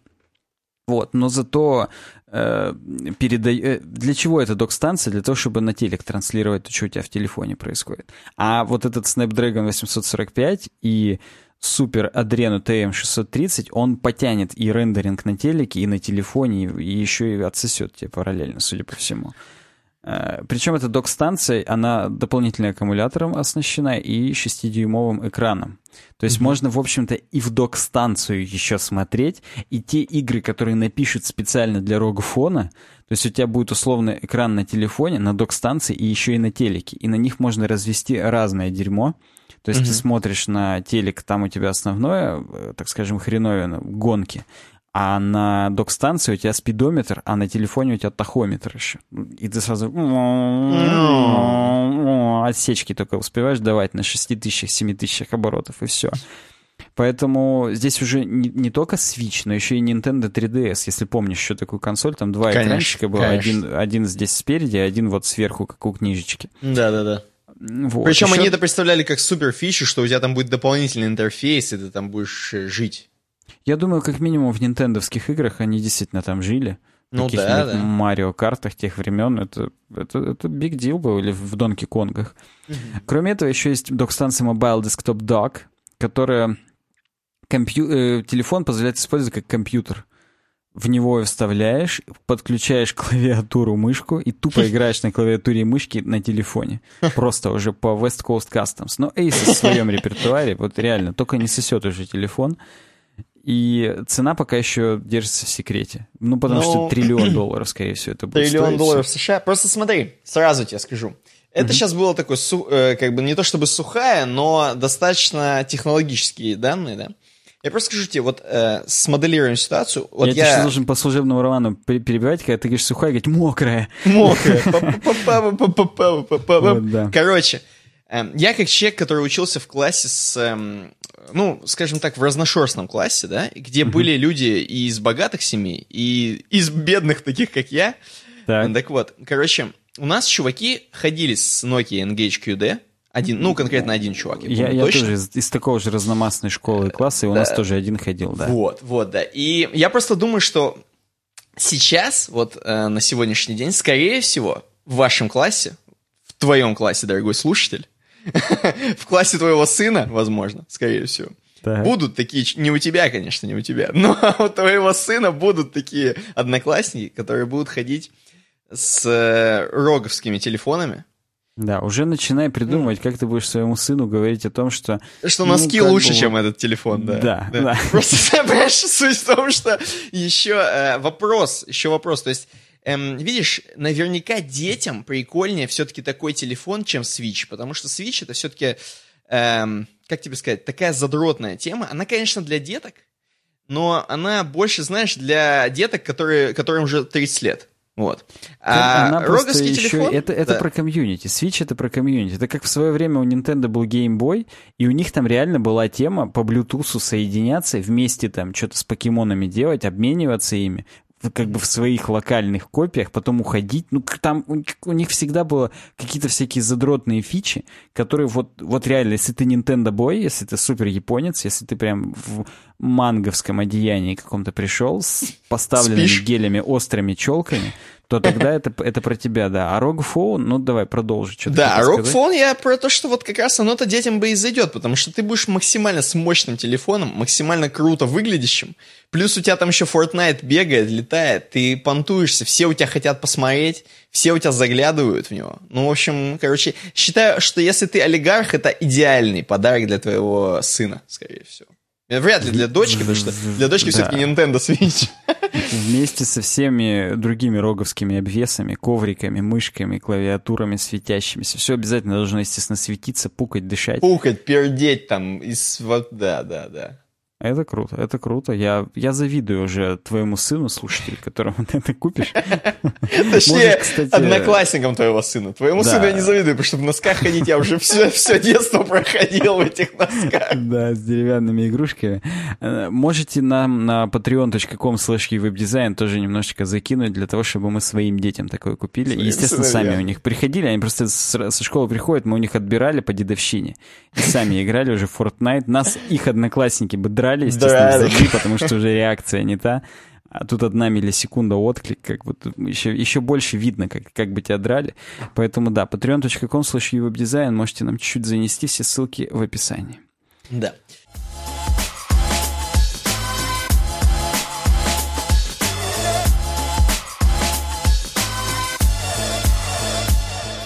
А следующая, кстати, моя большая тема после Рокфоуна. Вообще большая. Да. Хотя, возможно, мы ее обсудим еще быстрее, чем Рокфоун. Но, но... да, но мы Рокфоун очень классно смаковали, потому что... А тут такая, знаешь, небольшая конференция прошла угу. у Apple. И, Apple. короче, Apple. у Apple. Э, и, значит, они якобы... Конференция, между прочим, я хочу напомнить вам, если вы не забыли, что WWDC считается конференцией для разработчиков. Если, судя по тому, что вы посмотрели, какие новинки представила Apple, вы, может быть, начали забывать, для разработчиков это или нет. Тем не менее, для разработчиков, напоминаю. Э, на Apple Insider я открыл но опять же, я еще тоже микро напоминаю, что вообще-то WWDC это не только первый keynote, который сама Apple дает. Это еще и 4 дня или там даже 5 дней, я не помню точно сколько, других выступлений от разных разработчиков, конечно, там, команд конечно. и вообще. То есть там, там целая, целая Бухаловка, там, как... это большой сабантуй. Да, практически как нашествие. Все в грязи, в блевотине, в палатках спят, как бы, и Тим Кук, Тим Кук в бабах сидит пьяный, знаешь. Вот, вот, да, да, именно так. Да, короче, э, на Apple Insider здесь чувак, естественно, смакует вообще, в принципе, то, что он смотрит с 97 -го года, в принципе, WWDC. Поэтому ему WWDC это, знаешь, как э, пописать сходить. Э, и он там говорит, что я, значит, раньше вот вообще, раньше, типа, именно WWDC как бы назывался вторым названием как Steve Note. Типа, что Стив, это просто его полностью было... Эм, его Само он... вот это первое Apple выступление, да, называлось Steve Note. Да, это полностью его Steve бенефис. И Keynote, да. Да, его полностью бенефис. Но теперь, говорит, я, говорит, придумал, что Team Note. Причем не Team Note, что Team Cook, а как бы тут игра слов, что Team Note еще как команда Team. Ну, это сам чувак. Это сам, да, что, блин, командная работа, все такое. Ну и, короче, чувак здесь на самом деле достаточно местами у него грустненькие нотки проскакивают. Именно вот у чувака с Apple Insider. Он просто именно лирически писал. Здесь нет каких-то описаний конкретно там характеристик и так далее. То есть тут не по рогу, не написано сколько там гигагерц, короче. Ну это, тут... в принципе, да, это не, соотве- не соответствует Apple. Они не любят вот этот бенчмаркинг, вот эти все, сколько у нас там попугаев, тут баллов и так далее. Они предпочитают просто классический функциональный говорить. Просто вам классно будет от нашего продукта и, и все. Ну да, но, естественно, первым делом, э, что бросилось в глаза, это, конечно же, iOS 12. iOS 12, которая устанавливается с 5S. Я сразу пеплом пос... продолжаю посыпать голову, потому что у меня и 11 не, не, не вставало уже. Это лечится, правда? Это лечится, но лечится новым телефоном, да. С 5S, да, с 5S 12. 5S это достаточно старый телефон для новой iOS, так что, в принципе, чуваки должны быть довольны. 5S, как же давно это было? Это 13 год, по-моему. Я боюсь сейчас ошибиться. Вот, но да. да. А дальше пошли технологии, такие как, например, э, технологии дополненной реальности. AirKit 2.0 вышел там. Э, показывали, как Лего собирать, значит, э, в AR, опять же, в дополненной реальности. Э, начали показывать кучу всяких прикольчиков, типа мемодзи, эмодзи. Все это, я не уверен, что, в принципе, кого-то хоть как-то, ну, знаешь, именно, э, знаешь, так прям растрогало сильно. И, к сожалению, знаешь, опять же, я предвосхищая все, все, что там люди будут думать про нас, я скажу, что э, Apple конференция все больше и больше, вообще все Apple конференции э, и выступления, они становятся, как знаешь, игры в футболе. Вот, короче, э, сначала, типа, игры... Мне батя всегда говорит, что финалы смотреть неинтересно и скучно. Не потому что, короче, это... не потому что там финал тупой какой-нибудь, да? А потому что в финале люди боятся рискнуть. Угу, угу. Эм, а почему они боятся рискнуть? Потому что это финал. Как бы поставлено все на кон, до свидос. И тебе надо постоянно играть в обороне, от обороны, короче, никогда не, знаешь, не, ну, не проваливаться и убегать куда-то там, сломя голову, забивать голы. Соответственно, у Apple такая же история абсолютно. Когда они как бы были еще на подъеме, именно когда Стив там э, релизил телефоны, просто каждый год по новому супер телефону, Тогда они как раз набирали обороты те самые. То есть это был как бы такой, знаешь, плей-офф условный.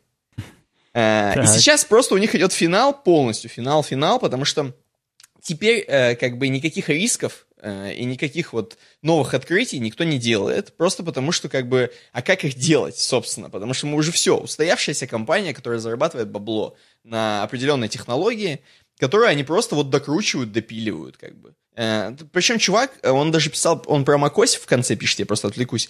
Про macOS пишет в конце, он говорит, что в macOS конкретно эм, выпилили много дерьма лишнего, старого, legacy кода и так далее, и так далее, просто переработали полностью. Эм, вообще macOS, короче, поэтому вот конкретно тут работа была такая, знаешь, бойцы невидимого фронта здесь конкретно были. Но э, именно фич, не, не, я так понимаю, вообще не было никаких вот, знаешь, чтобы ни хрена себе в часах теперь, короче, там, знаешь, walkie-talkie добавлено, можно сказать, walkie-talkie, и тебе сразу до свидос будет какой-нибудь. Или что там еще было, короче. Э, ну, новая macOS Mojave, я так понимаю, ты еще не до конца прочувствовал. Ну, ты недавно я, поставил. Да, я, э, забегая не знаю куда, забегая в бок, скажу, что я, да, я поставил бетку Mojave на Mac, темная темка работает. Это, это вот то самое, о, ни хрена, темная темка. Я поставил себе на телефон э, бету 12, 12 оси первой. Пока на, на телефоне лучше, чем на маке, потому что на маке скринфлоу не работает. Я сейчас записываю через QuickTime, и я вообще, я не знаю, что будет с этим подкастом. Мы его как бы записываем. Если, если вы его никогда не увидите, то сорян. Это так бывает. Вот. Да, и да. на телефоне я уже заметил, он неплохо работает. Например, я так скажу тебе. Из фич, которые, по-моему, не фигурировали на презентации, угу. э, сканер QR-кодов появился из коробки. Наконец. Наконец-то, согласен, что наконец-то. В. Как бы сейчас все, опять же, Android пользователи скажут, что у нас ну, давно уже. С согласен, да. И будут, в общем-то, правы, но вот как факт. Теперь он появился, сканер QR-кодов. Вот. А в Махаве появились стопки, так называемые. Если несколько типовых документов в одной папке находятся, они группируются в стопки. И, ну и там, там документы, музыка, там, архивы. И э, сортировать намного удобнее становится. То есть, ну, ну, такие небольшие какие-то изменения. Про iOS написано, что повышена производительность на девайсах. Ну да, и там, естественно, всякие мелкие темы в iOS, типа, ну, конечно, смешно это говорить на WWDC, но тем не менее, типа такие вещи, как э, включение спокойного режима по геолокации, например. Ну вот, короче, такое. То есть те вещи, которые мы всегда ждали, но боялись спросить. Знаешь, как вот, вот, вот этот штамп журналистский, то, что вы давно хотели, но боялись спросить. Вот много из таких сделали. Э, сказали еще вот это вот важное, важное заявление было, что не соединяют э, macOS и iOS не будет одной и той же э, осью, не соединяют они их. То есть у них прям жирный слайд no, который сейчас все на мемы разобрали, и везде просто no уже прикалываются, что no. Ну, видимо, видимо, это острый вопрос вообще, в принципе, у людей. Типа они боятся, что соединят macOS и iOS, и это будет одно, как винда. Ну, как бы я даже не понимаю, что здесь бояться как бы... Ну, видимо, все опыты, которые были у других компаний с таким совмещением, были неудачными. И все думают, что у Apple тоже этот опыт будет неудачный, может быть так. А, что касается, кстати, опять же, еще немножечко темки с macOS, забегу вперед на обойку. Почему? Потому что... А, покажу, покажу. Системные настройки я открываю.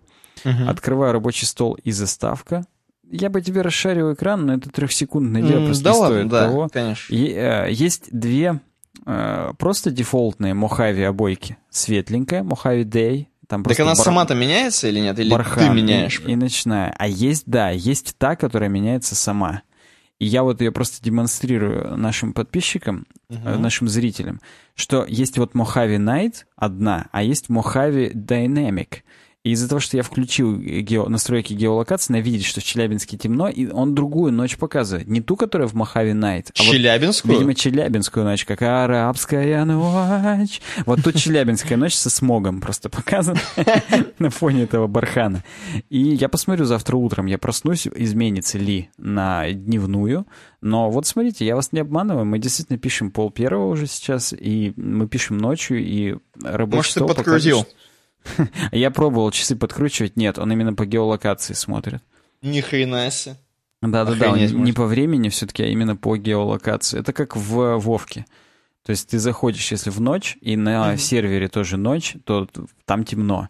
И там некоторую рыбу можно только ночью поймать, там некоторую только днем. Там, ну, всякие такие То есть штуковины. ты сюда Вовку, да, свою притащил? Извините, извините. Telegram.t.me slash warcraftrus. Подписывайтесь на канал про Вовку, там классно. Да, я... случ... случайно Яндекс браузер запустил. Сейчас все мой дзен увидят. Там телки, телки, сиськи, Инстаграм и так далее. В... Я что хотел сказать? Что хотел сказать? Как ты считаешь? Не хочется, конечно, сейчас эту тему поднимать, конкретно воскрешать людей, из... поднимать из гробов людей. Но э, как ты считаешь, если бы сейчас э, CEO компании был э, Стив Джобс, угу. Какой курс выбрала бы компания? Было бы то, что сейчас вот было на презентации, или было бы что-то другое? Я понимаю, что сложно загадывать.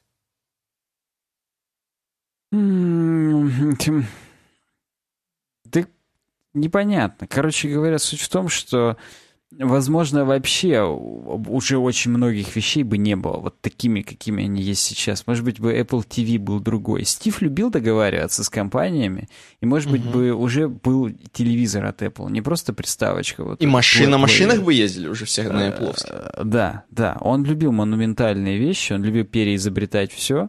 И он, он-то вот не боялся рисковать. И я, возможно, именно с ним даже в финалах Apple бы играла вот э, от атаки. Краси... А от красивую игру бы играли. Они да. на красивую игру бы играли. Они просто в обороне, да? Да, да. Вполне возможно, что вот именно так. Поэтому э, здесь очень сложно. Может быть, Apple Watch вообще бы не было в том виде, в котором они сейчас есть. Насколько я помню, Apple Watch представили уже после смерти Стива. Ну, Apple Watch на самом деле достаточно подпукивает, потому что, я так понимаю, они не совсем понимают, куда двигаться вообще с этими часами. Э, я так понимаю, основная загвоздка не только в Apple Watch, а вообще в электронике сейчас с емкостью аккумуляторов. Uh-huh. То есть реально до сих пор не придумали какой-то rocket science, чтобы в маленьком размере аккумулятора уместить не 10 часов автономной работы в активной, а все-таки 10 дней хотя бы. Ну, условно я как бы просто говорю. Поэтому не знаю. Вот в Apple TV добавили Dolby Atmos. Это Dolby Atmosphere, Dolby нормально, я напоминаю. И чтобы там был супер э, объемный звук. И это первый такой плеер, который поддерживает суперобъемный звук такой. И это первое устройство, которое и 4К в, HD, в HDR показывает, и такой суперобъемный звук. И это iTunes магазин, это первое место, где такое обширное количество контента именно такого продается. Поэтому все любители 100-дюймовых экранов с HDR, у которых тоже триллионы долларов США стоят, которые, кроме этого, Apple TV еще на срок телефона будут туда стримить, естественно, через приставочку. Они вот только с Apple TV смогут обрести вот это. Понятно, что это будут только топовые фильмы, типа там «Новых Мстителей» и каких-нибудь будущих новых там «Пиратов Дэдпула? Карибского моря» или... Ну, Дэдпул даже вряд ли. То есть, вот, чтобы ты понимал, я на Дэдпула ходил, хотел сходить в 3D, просто вот чисто по Так его же не было в 3D. Его и не было в 3D. Вот я тебе и говорю, что Дэдпул это вот не блокбастер оказался, это как бы так. Как э, Apple Watch, пук просто оказался, и все. Он был довольно прикольный, интересный пук, но, но пук при этом.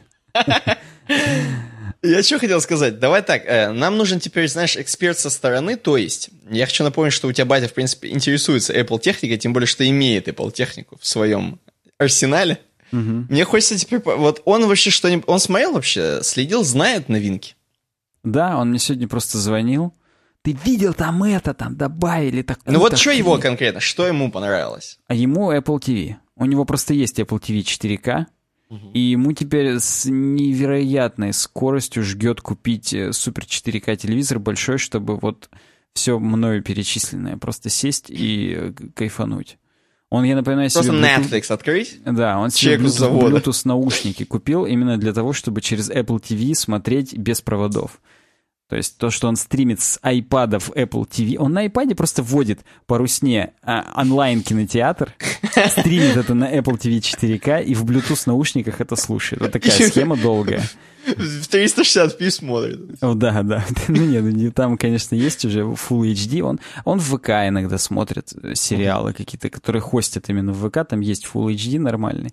Вот его именно это. Он мне звонит, Саня, а как мне обновить прошивку? Как проверить, есть прошивка или нет? Он-то надеялся, что у него будет tvOS 10, вот это, или какая она там сейчас по номеру. Я mm-hmm. боюсь соврать, сейчас точно посмотрю. Э, не знаю, какая-то, или 12, по-моему, она, она синхронизирует, да, tvOS 12.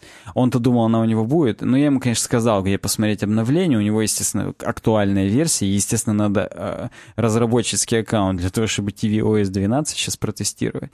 Но, в общем-то, да, то есть, как бы, его вот это в основном зацепило. Почему? Потому что э, Макуни у него нету, а iOS его, в общем-то, в целом во всем устраивает. То есть э, и даже с его супер iPad Pro он пытался вникнуть в AR, mm-hmm. но он сказал, что все ПО, которое есть, тупое говно тупого говна. Оно коряво написанное, скучное, типа там, знаешь, дизайн интерьеров в AR, и там два вида столов, стульев. Там, ну, это просто смешно. Это настолько еще wildное какое-то вот э, поле для для разработчиков никто там ничего еще не сделал до сих пор. И это просто ну, неинтересно ему. Поэтому он в это вот пытался вникнуть, а так все остальное его вот никак. То есть он вот возбудился от tvOS. Он в основном возбуждается от железок. Именно от сентябрьской презентации, когда новые телефоны, новые айпады.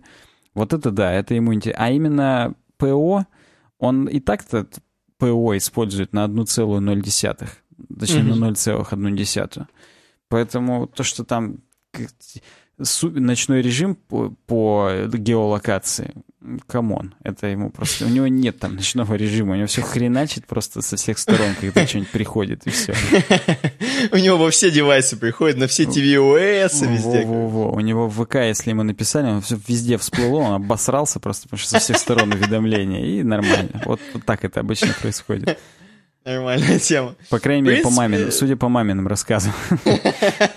Ну, в принципе, у тебя есть еще что-то про кино добавить, чтобы можно было идти дальше, собственно? Да, хочется, знаешь, что-нибудь такое пообещать, типа, знаешь, я вот попользуюсь, запишу короткий ролик, ну, come on, я не уверен, что я запишу короткий ролик, если запишу, будет классно. Я, я аккуратно скажу, что у меня есть это в планах, если будет время, я запишу. О том, что я увидел интересного в macOS в новом, может быть, даже с iPhone запишу, что я увидел в iOS новом. Вот. Потому что я вот их установил там за три часа до записи подкаста, что-то потыкал, ну, не, не более. Uh-huh. И еще одно, вот, кстати, здесь написано в Apple Insider, что Фила Шиллера не было. Обычно же он представляет iOS. Uh-huh. macOS он, видимо... всегда Крейг Федериги, а вот iOS Фила Шиллера не было. Все, люди беспокоятся. С похмелья. Видимо, да. Кстати, я вспомнил, в FaceTime добавили групповые звонки до 32 абонентов. Да, да, помню. да, тоже вот я это, видел. конечно, да, это, это пушечка. Можно теперь скайпуху окончательно отбросить, как коней. Но сложно отбросить скайпуху у людей, у которых нет Apple устройств. Ну да, Просто, как видишь... же люди с рогофонами-то будут. Еще я что хотел сказать. Э, хотел сказать, что эм, мне интересно, знаешь, вот помечтать. Последнее я помечтаю, и можно к следующей теме. Давай. Um, а представляешь, если вот все эти мемодзи, анимодзи и AR, вот этот вот кит, и вообще вот это все, если смешать, то это уже реально будущее. Вот это самое будущее. Представляешь, скоро мы все будем вот эти вот, э, прям вот этими мордами сделанными. Хорошо, хоть не кучками говна, а все-таки как... морды. Ну или куч... кто-то кучками говна, кто-то мордами сделанными. Это, конечно, уже было в Xbox 360. Э, да, это было сто но... лет назад. Но... Да, но, тем не менее, тем не менее, вот вдруг мы скоро в Аэре, ты уже будешь просто вышел на улицу, сел на лавочку, а сам, на самом деле, ты идешь в Аэре своей мордой сделанной, или как куском, куском говна, э, идешь, ходишь там, короче, и встречаешься с другими чуваками в Аэре была такая кинокартина, не очень успешная, «Суррогаты» с Брюсом Уиллисом, угу, когда угу. они там как раз э, типа сидели дома уже, и вот, за вот, них вот, ходили их супер молодые, там стройные, подтянутые копии, а сами они уже почти из, из дома не выходили. И именно угу. встретить по улицам ходящих именно людей, а не вот этих суррогатов, это было уже чем-то новым. Ну, достаточно прикольный фильм в духе «Я робот», но только чуть-чуть в другую сторону и без Уилла Смита. Поэтому Может ну быть, вот да, мне может интересно, есть будущее. Вдруг это будет, да, вдруг это то самое. А мы просто не понимаем. Мы еще думаем, да, это что-то какие-то игрушки. Возможно, Фил Шиллер, он уже дома, и он только ани- анимоджи ходит, и он вместо него Крейг Федериги. Просто это он. Ладно, все. Да, да.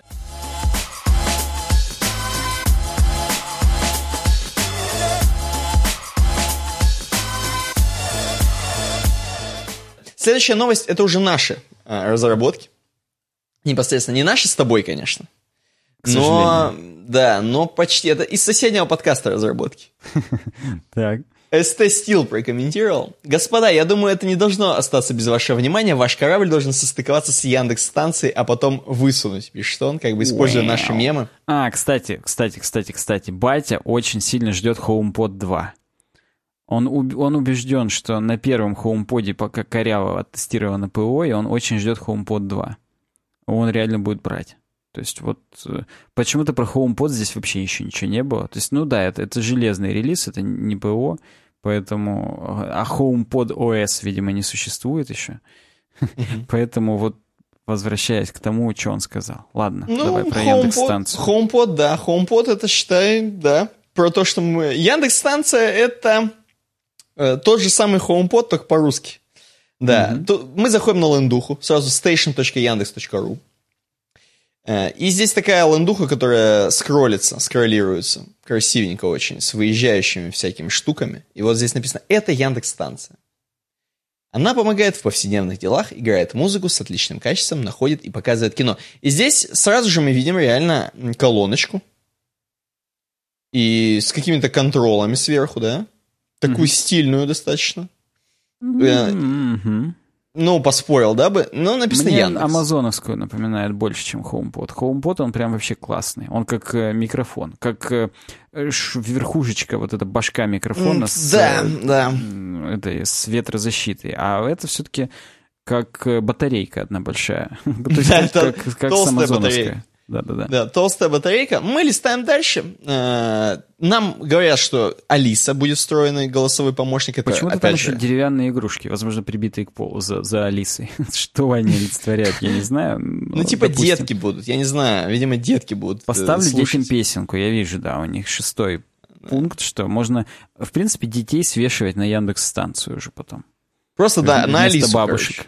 Да, да. Может быть, кстати, к этому опять же все и двигается. Они еще потом будут анимози своими, а, мемози ходить. Вообще нормальная тема. И на роге играть. Ой, блин. Да, это эм, круто, это круто. Да, дальше смотри, здесь просто по частям разбирают эту колонку, показывают, сколько что она давит. Тебе, возможно, как кому, как не тебе, будет интересно, что станция выдает честные 50 ватт. Два твиттера всего для высоких частот. А твиттеры, я напоминаю, это то, что создает объемность, и в HomePod их 7. Поэтому... Не, ну тут цена, опять же, хрен знает. Ну в HomePod миллионы это стоит, а это, может быть, стоит 15 рублей. Ну, посмотрим, посмотрим. Но, С на мой взгляд, вот эти, то, что тут выдает честные 50 ватт, это уже в JBL все было, харманах. Ну, а понятно. Лучше все-таки вот объемность. Надо, надо чем-то другим было взять. Может быть, Алиса, она более лучше, чем Siri хоумподовская по-русски понимает, и это будет киллер фичи для нашего рынка, что более четко команды выполняет. Oh, yeah. да. да, можно, кстати, кожух снять. Здесь прямо написано, прямо раздеть Яндекс станцию. Ни хрена себе. А, пойдем дальше, пойдем дальше. А, естественно, год Яндекс Музыки бесплатно дарят тебе, чтобы ты сразу балдел на этой колонке. Ух Полностью ты. тебя подписывают на сервисы яндексовские. То есть, ну, хотя если ты уже хотел купить такую колонку, ты уже продался максимально, поэтому тебя ничего не смущает, тем более год Яндекс Музыки тебя прям, м -м, прям тебе подмаслит максимально. Угу. Услышу вас через всю комнату, написано здесь. Это, видимо, Алиса продолжает с нами общаться. Речевые технологии Яндекса и матрицы из семи чувствительных микрофонов помогают Алисе разобрать каждое слово. Можно не кричать, можно прям классно. Вот еще бы она, знаешь, варила бы макароны, не знаю, что-нибудь. Просто как-то мало функционал. И давай последнее. Это последнее. Почему Нет, именно еще... вот на последнем слайде, где музыка, где год музыки, там стоят угу. вот эти штуки, палочки, которые воняют. Ну, именно, знаешь, которые ставят в интерьерах Вижу, да. там и так далее. Почему именно вот на ней здесь? Ну, я не знаю, какие-то мокапы не взяли, я хрен его знает.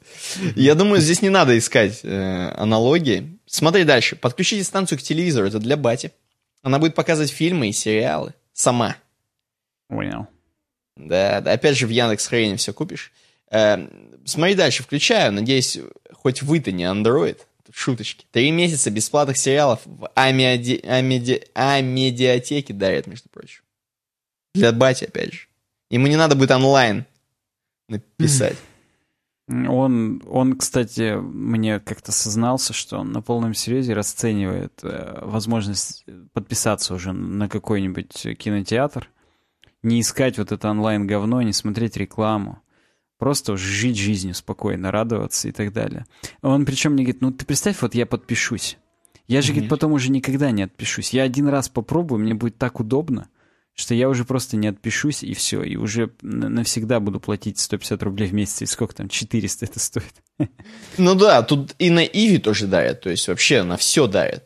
И в конце просто почту оставляешь, тебе лично Бобок перезванивает и дарит колонку. Дарит именно. Эм, начало продаж еще не стартовало. Яндекс станцию еще нельзя купить. Можно только мыло свое оставить, опять же, чтобы тебе разослали, когда они будут доступны. Э, такой вопрос, опять же. То есть, ну, ну у, меня, у меня на работе, лично у меня на работе, чувак один реально хочет купить вот прям ща уже. Прям хочет отложить сейчас зарплату, чтобы купить. Главное, чтобы личинку не хотел отложить прямо сейчас. Вот. Как тебе, Яндекс станция? Видится ли это тебе это полной заменой и как бы такой полноценной альтернативой и таким, знаешь, максимально русифицированным, локализированным и таким прям нашим вот э, продуктом. Мне это будет видеться только тогда заменой, когда в него можно будет по оптике нормальные колонки подключить, чтобы пиздякало, опять же. Потому что в противном случае зачем? Вот ради того, что она там на столе что-то стоит, подпукивает, ну, come on, это просто неинтересно. А если можно будет по оптике завести нормальную хотя бы 5.1 систему с 10-дюймовым сабвуфером, вот тогда да. Алиса, включи, пожалуйста, что-нибудь по покрепче. И и все, и все, и нормально, ровно и хорошо пошло. Тогда да, тогда это круто. Кстати, здесь есть хоть э, там, где ее раздели, я сейчас вернусь. Oh, oh, yeah. И посмотрю, входы есть какие-нибудь, хотя бы, или хотя бы oh, выходы. Yeah. Но, похоже, ничего нет. Ну, или, по крайней мере, здесь сейчас об этом еще не говорят, потому что здесь только заявки можно оставить. И, ух ты, тут, оказывается, еще мир Дикого Запада, или что это какая-то дама здесь в платье показана, ворон какой-то. Ну, это, скорее всего, не... А, да, там Мир Дикого Запада. Я хотел сказать, скорее всего, эти... Игра престолов, но нет. Да. Я тоже сначала про нее подумал, когда я вижу какое-то качественное такое это, я думаю про Игру престолов, но нет. Это, ну, это тоже HBO, потому что на медиатеке HBO, но это Мир Дикого Запада, судя по всему. Угу. Короче говоря, вот если можно завести туда нормальные колонки, тогда круто. А если нет, то ну, просто сама, сама концепция того, что я стою, там, я не знаю, протираю пыль, перекладываю документы и говорю, Алиса, включи ко мне Smooth Jazz. И она включает. Я не готов за это отдавать реально много денег. Ну, просто, может, я на этот уровень еще не поднялся. Может быть, когда у меня будет 20 э, квадратных метров только ванная, я, и я такой, хоп, буду скидывать с себя полотенчик, идти к ванной, набирать себе полную, полную вот это корыто с пеной, и оттуда лениво говорить, Алиса, включи, пожалуйста, мне Э, как там его, Биби Кинга какого-нибудь. И он... И я буду такой, ах, балдеж, как классно. И час лежать, отмокать ванну. Ну, может быть, но у меня сейчас нет 17-20 квадратных метров ванны, поэтому я не могу оценить в полной мере возможность вот такой голосовой колонки. Нахрен не сдалась. Окей, окей. Ну, в принципе, it's understandable, как говорится.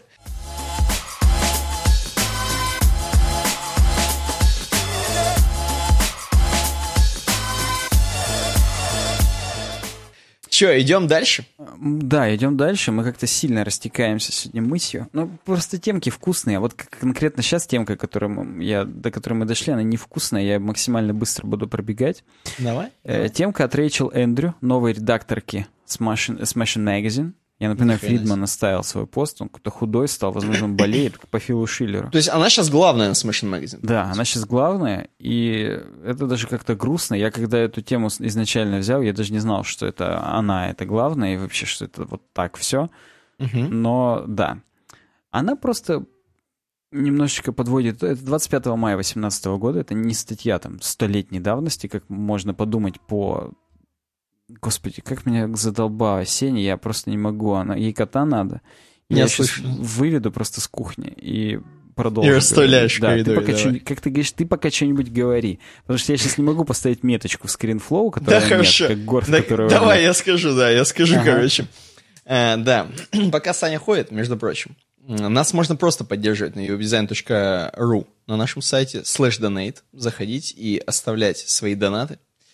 Э, если вам, вас не затруднит, если вас интересует наш проект, вы хотите поддержать, обязательно uwdesign.ru slash donate. Э, кстати говоря, у нас есть еще паблик ВК, в котором можете заказывать стикеры vk.com slash uwebdesign. Э, заходите, заказывайте стикеры. У нас все еще их целые матрасы, как таблеток, которые мы принимаем. Поэтому vk.com slash design. Круто, это хорошо вставил прям. Я всегда хорошо вставляю. Продолжай. согласен, еще никто не жаловался. Хотя, казалось бы, я-то откуда-то знаю. Э, в общем, ладно, продолжим. Рэйчел Эндрю нам говорит о том, что давайте-ка это, посмотрим, какие вообще можно лейауты делать с CSS. Угу. Вот такая, такую тему я решил взять. Хотя, вообще-то, на мою вроде кто-то и предложил, но я уже просрал, кто на мою предложил. Хотя, может, и никто не предложил. Может быть, я просто сегодня рассылку от Smashing Magazine получил. Э, или от CSS Tricks, и там это тоже было. Неважно. В общем, быстро пробегаемся с вами галопом по Европам. Вообще, что такое позиционирование в CSS? Что такое вообще какие-то э, лейауты в CSS? Ну, во-первых, есть просто у нас normal flow. Normal flow — это то, что контейнеры, которые мы на странице рендерятся, они идут по, по умолчанию в строгом соответствии с тем, как мы их в разметке HTML написали. То есть параграфы в том порядке, который мы задекларировали, в том порядке они и будут рендериться. Это нормальный поток контента. Uh-huh. Если мы делаем... Э, есть, кстати, такое свойство direction — и его можно менять на vertical, не на vertical, тогда будет меняться. Но вообще, слушатели, просто представьте, зрители, посмотрите, инлайновые элементы, они идут друг за другом в строку, то есть как обычный текст, как ссылки в тексте и так далее. А блоковые элементы, они идут друг под другом по вертикали. То есть э, есть некие оси, и если делать вертикальный режим — uh-huh. writing mode, то тогда они меняются местами, блоковые элементы, соответственно, идут по горизонтали, а инлайновые по вертикали. Так вот, э, если мы... Нужно всегда помнить о том, что вот нормальный поток каких-то элементов в документе, это в первую очередь э, Семантика — это в первую очередь для скринридеров, то есть как бы вы потом их не переставили CSS, скринридер будет их читать ровно в том порядке, в котором они в разметке у вас задекларированы, поэтому это нужно соблюдать, нужно об этом помнить и ответ, относиться к этому с ответственностью. Если вдруг мы хотим э, избавиться от нормального вот этого потока, как-то что-то переставить, стилизовать, то хронологически она рассматривает. Сначала было слово, слово было Бог, да? Вот сначала были флоты, и флот был left. Флот — это выдергивание какого-то контейнера из обычного потока, и если мы флотим в left, мы просто упираем какой-то контент влево и вправо, если right. Соответственно, элемент — который мы флоатим, он вырывается из того контекста, в котором он был, и все, все и уходит влево, а все остальное схлопывается просто на него, под него и так далее, в зависимости от того, где оно, опять же, задекларировано в разметке. В данном случае она нам показывает, что background color, если Э, если он включен во флотный какой-то элемент, он будет перекрывать там все остальное, потому что оно схлапывается и так далее и тому подобное. Здесь есть куча примеров с CodePen, как это выглядит. В данном случае вот item 100 на 100 float left. Мы просто вот этот квадратик розовый, если флоатим в left, то мы его уводим, а весь остальной контент его обтекает просто с другой стороны. То есть мы выдергиваем элемент из нормального потока, но он, в общем-то, из потока не убирается, в отличие от абсолютного, например, позиционирования, которым позже, когда этот элемент просто становится поверх других, он вообще выдергивается без права, так сказать, на возвращение. Здесь он просто сдвигается куда-то в бок, и все остальное перестраивается относительно него. Флоты можно клирить, то есть очищать, и если какой-то элемент мы ему свойству clear задаем, например, both, то есть мы очищаем все, что вокруг двух сторон этого элемента находится. Uh-huh. В данном случае, если мы делаем clear только одного элемента, то в клириться будет внутри него. Поэтому мы должны, допустим, для того, чтобы ну вот смотрите, есть, два, есть у нас два контейнера. Первый это квадратик, второй это параграф текста. Для того, чтобы не схлопывался текст, э, если мы зафлотнули квадратик, чтобы он не уходил вверх, как показано вот на этом скриншоте, чтобы рамочка вниз ушла, нам нужен какой-то элемент после параграфа, на котором будет clear both. Классическим clearfix хаком является добавить пустой псевдоэлемент и его заклирить с двух сторон, тогда mm-hmm. будет вот э, ну, короче, все это знают, вы, вы понимаете. Тогда э, рамочка продолжится вниз, потому что будет как будто бы пустой элемент после тех двух, и родительский контейнер их обтечет их со всех сторон. Кроме этого, можно прибегнуть к помощи свойства overflow, например, если у авто сделать, то появятся э, скролл-бары, но тогда тоже мы достигнем этого эффекта, что рамочка продолжится со всех сторон. Э, кроме этого, есть новое свойство Display Flow Root, который э, нам говорит о том, что нужно клирнуть, грубо говоря, но никаких других проблем не будет вызываться, типа вот таких вот скролл-баров. Можно, кстати, еще overflow hidden сделать, тоже будет работать, не будет скролл-баров, но мы рискуем э, какие-то элементы, если они будут выпадать, например, или что-то еще, они просто не будут показываться, будут обрезаться, потому что все, что выходит за границы этого контейнера, с помощью overflow hidden будет обрезаться. Сейчас уже флоты мало кто использует для именно лейаутов, для того, чтобы какие-то колонки делать и так далее, потому что появились более современные способы сделать колонки, типа там Flexbox или CSS-гридов, но mm-hmm. кто-то до сих пор использует флот, и как бы почему бы и нет. Хотя здесь не говорится о том, что это напрямую зашквар, но на это намекается. Что касается дальше позиционирования. Свойство position, оно бывает нескольких значений. По умолчанию везде статик.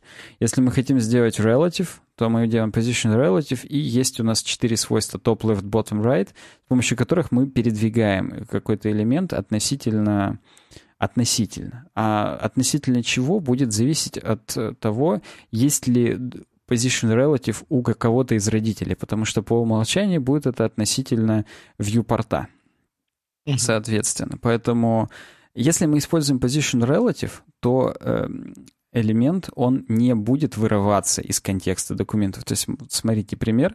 Квадратик мы сделали position relative bottom 50 пикселей. Мы от того элемента, от того места, на котором он находился, на 50 пикселей подняли вверх. То есть, э, bottom 50 означает, что снизу подтолкнуть на 50 пикселей, грубо говоря. Вот мы здесь на CodePen видим.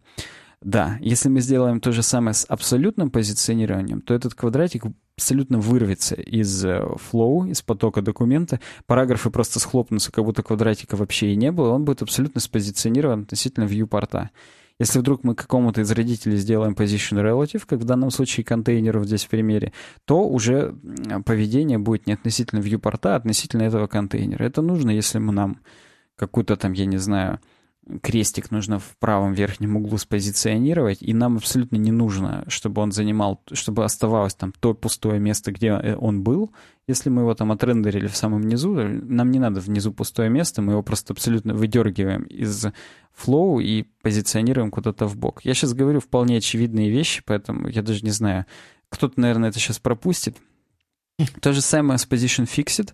Position Fixed делает то же самое, что Absolute, но при скроллинге контейнер сохраняет свою позицию. Э, вот я в данном случае скроллирую, и квадратик остается на том же месте в уголке.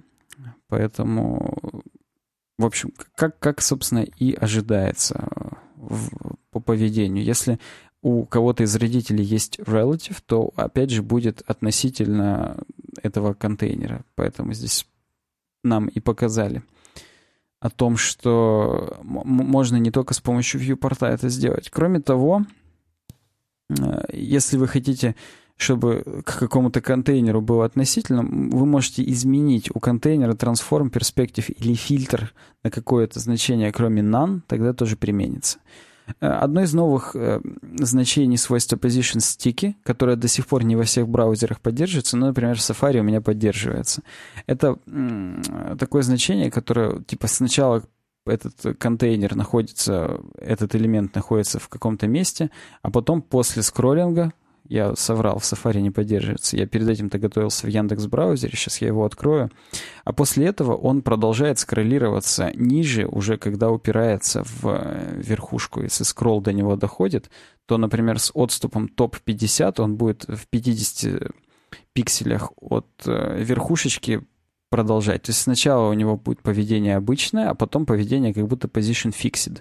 Но из-за того, что оно вот такое смешанное, мы можем добиться, например, стики хедера. То есть мы скроллируем, и у нас менюшка сначала сверху, а потом по мере продвижения вниз она у нас прилипает и движется вслед за нами. Сейчас я угу. нашим зрителям покажу это поведение. Вот я дошел до этого примера. Вот он, position стики. Я сначала скроллю, он находится просто в, внутри контейнера, и как только я до него дохожу, хоп, он прилипает к верхушке и скроллится дальше вместе с верхушкой. Такие дела. Э, так, так, так, так, так. Дальше у нас Flexbox. Про Flexbox у нас на канале когда-то даже было отдельное видео, чуть-чуть освежим. Flexbox нужен для того, если у нас есть несколько элементов, и мы их по одной оси хотим выровнять, но э, нам нужно несколько более широкие возможности, чем просто у инлайновых элементов, которые один за одним идут.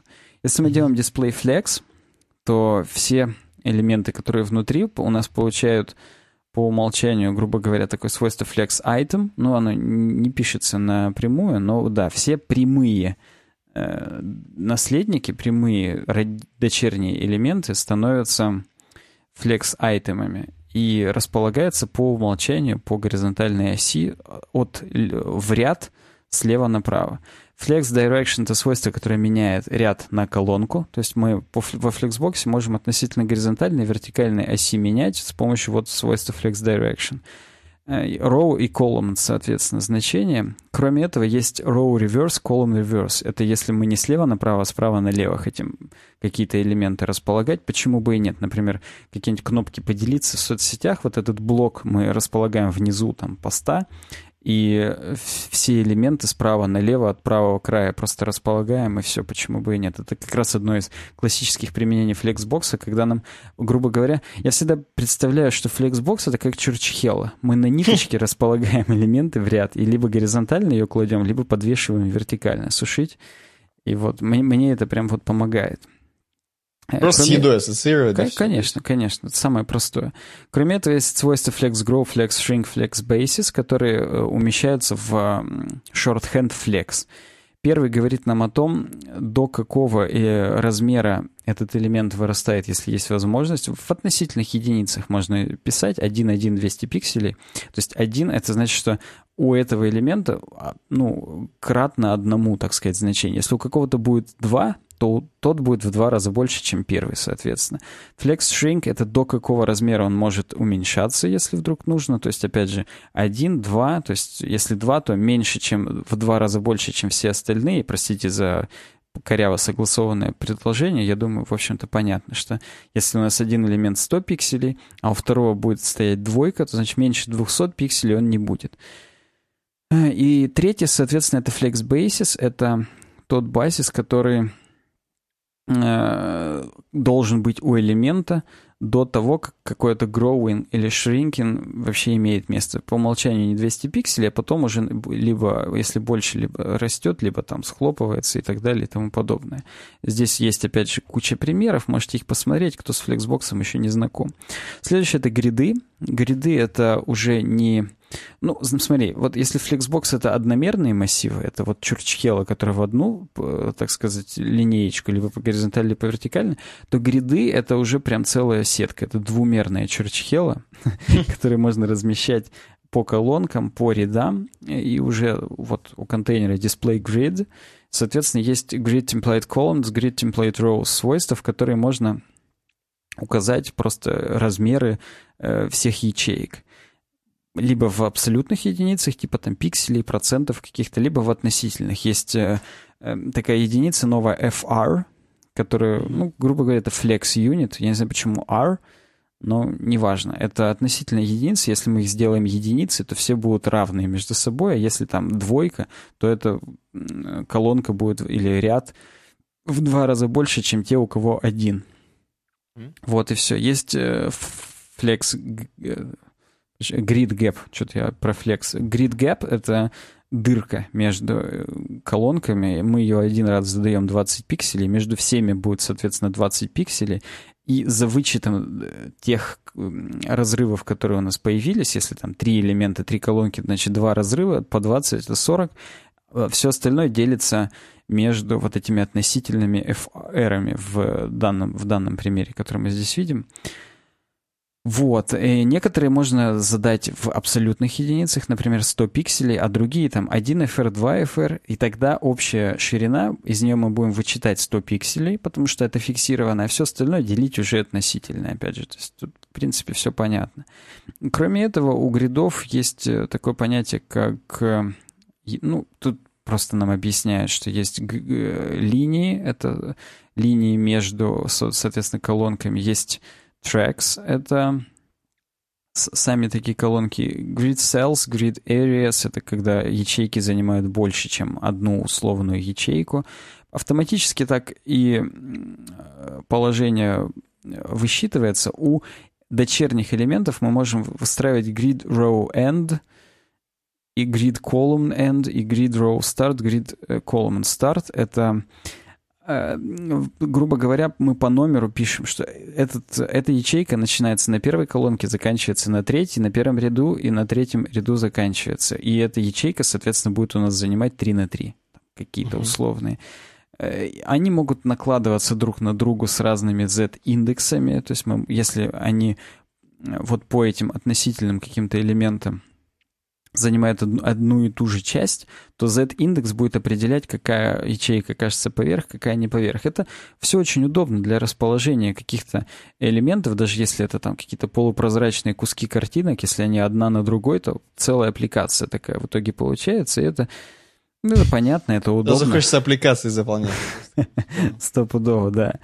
В том числе grid area можно называть. Если мы их называем ABC, сами дочерние элементы, то потом у родительского элемента мы можем сделать grid template columns, указать какие колонки, а потом grid template areas просто названиями указать, какие э, расположить в, в, в каком порядке, то есть практически нарисовать это вот так вот в CSS-свойствах, и потом, соответственно, все это отрендерится. Это очень удобно. Это очень удобно. Если мы э, точечку ставим, например, то не, не заполнится этой ячейкой. Вот тут написано, если вы хотите оставить пустое место, то точечку напишите, тогда не заполнится. Здесь вот можно опять же посмотреть пример с CodePen. Здесь вот AAA, BCC, две точечки D, две, две ED. И вот мы видим здесь действительно два пустых места, а во всем остальном тут вот э, какие-то ячейки, которые там тоже описаны выше. Поэтому про гриды почитайте, если все еще не в курсе. Это, вот это сейчас прям топчик. Э, этим пользуются в основном все верстальщики, и даже в топовых всяких фреймворках, даже для Vue.js, вот там Vuetify, который компоненты предлагает разные, там уже все гридами сверстано и фликсбоксами, поэтому это надо знать. Э, кроме этого, здесь вот она говорит о том, что не забывайте, что вы видите в одном порядке, а скринридеры читают в том, в котором у вас это в HTML записано, имейте это в виду. Кроме этого, она говорит о том, что э, любой контейнер, он э, генерирует бокс, генерирует, так сказать, бокс, как это называется, бокс-контекст. Если хотите полностью вырвать элемент и не рендерить его, вообще делаем display none. Если хотим отобразить только содержимое без родительского элемента, есть display contents свойство. Тоже mm-hmm. почему бы и нет. Здесь можно на CodePenny поиграться с ее примером, понять как. Что касается выравнивания, есть куча свойств, которые характерны для разных стандартов. Я не знаю, почему она их в соответствующих стандартах не описала. То есть какие-то для гридов, какие-то для Flexbox характерны. Я не буду их все зачитывать. Тут всякие justify content, justify items. Какие-то из них к родительским контейнерам применяются, типа justify content, align content, place content. Какие-то к самим дочерним элементам, типа justify items, align items, justify self и так далее. Поэтому...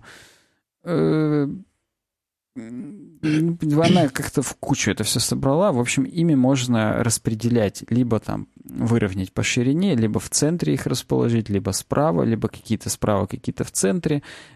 Просто вот поверьте, что можно их по-разному располагать, как во флексбоксе, так и в гридах, поиграться с этим, посмотрите примеры. Э, кроме этого, есть старый такой стандарт CSS Columns. Про него тоже был когда-то у нас на канале э, видос, мультиколон layout. Я не знаю, не уверен, сейчас вообще поддерживает это во всех браузерах или нет, но есть прям CSS-колонки, свойства такие, как column width, э, column count, количество, и там какой-то из них был column gap, да, это размер щели так скажем, между, mm-hmm. между этими контейнерами. Тут есть column rule, в которых мы стиль щели указываем, что 4 пикселя в точечку и черная, например. Да, был целый ролик про это, типа что как в газете можно на несколько колонок какой-то контейнер разделить, и эти колонки даже как-то очертить вот в данном случае точками. Она прямо тряхнула, это такой старый стандарт, года три назад я про это снимал видос, и тогда мне казалось, вау, супер круто, везде будет. По-моему, так нигде даже и не поддерживалось это с тех пор. Есть column span all свойство, которое типа заголовки на, на все колонки, э, невзирая на вот эти разделения. Здесь вот тоже есть супер пример. Поэтому есть другие варианты фрагментации, то есть э, multiple column layout, несколько колонок, это всего лишь частность от общей фрагментации можно вот внутри использовать такие свойства, как page break inside, break inside, э, page break after, break after, и добиться примерно того же результата, что и просто с CSS-колонками. Хотя вообще для меня вот, вот именно вот, этот вот этот стандарт уже нахрен не сдался. Она просто его упомянула, потому что, ну, статьи на Smashing Magazine, они такие обычно подробные, объемные, поэтому они пытаются рассказать все обо всем. И вот, да. Ну и вывод о том, что, э, чуваки, вы как бы вот, когда используете что-то, вы мудро выбираете, используйте э, те инструменты, которые, не с которыми вы привыкли работать, а которые будут в данном случае более актуальны. Например, я от себя скажу, что Гриды — это круто, но в рамках каждой ячейки гридов можно и Flexbox, например, использовать для какого-то уже внутреннего, более точного выравнивания, потому что э, гриды, они только вот с прямыми там дочерними элементами работают, а дальше нужно либо гриды гридов делать, либо уже гриды флексбоксов, либо там что-то еще как-то это комбинировать, и тогда максимально круто сможете сверстать. Вот такие дела. Гриды гридов мне понравилось. Вот, да.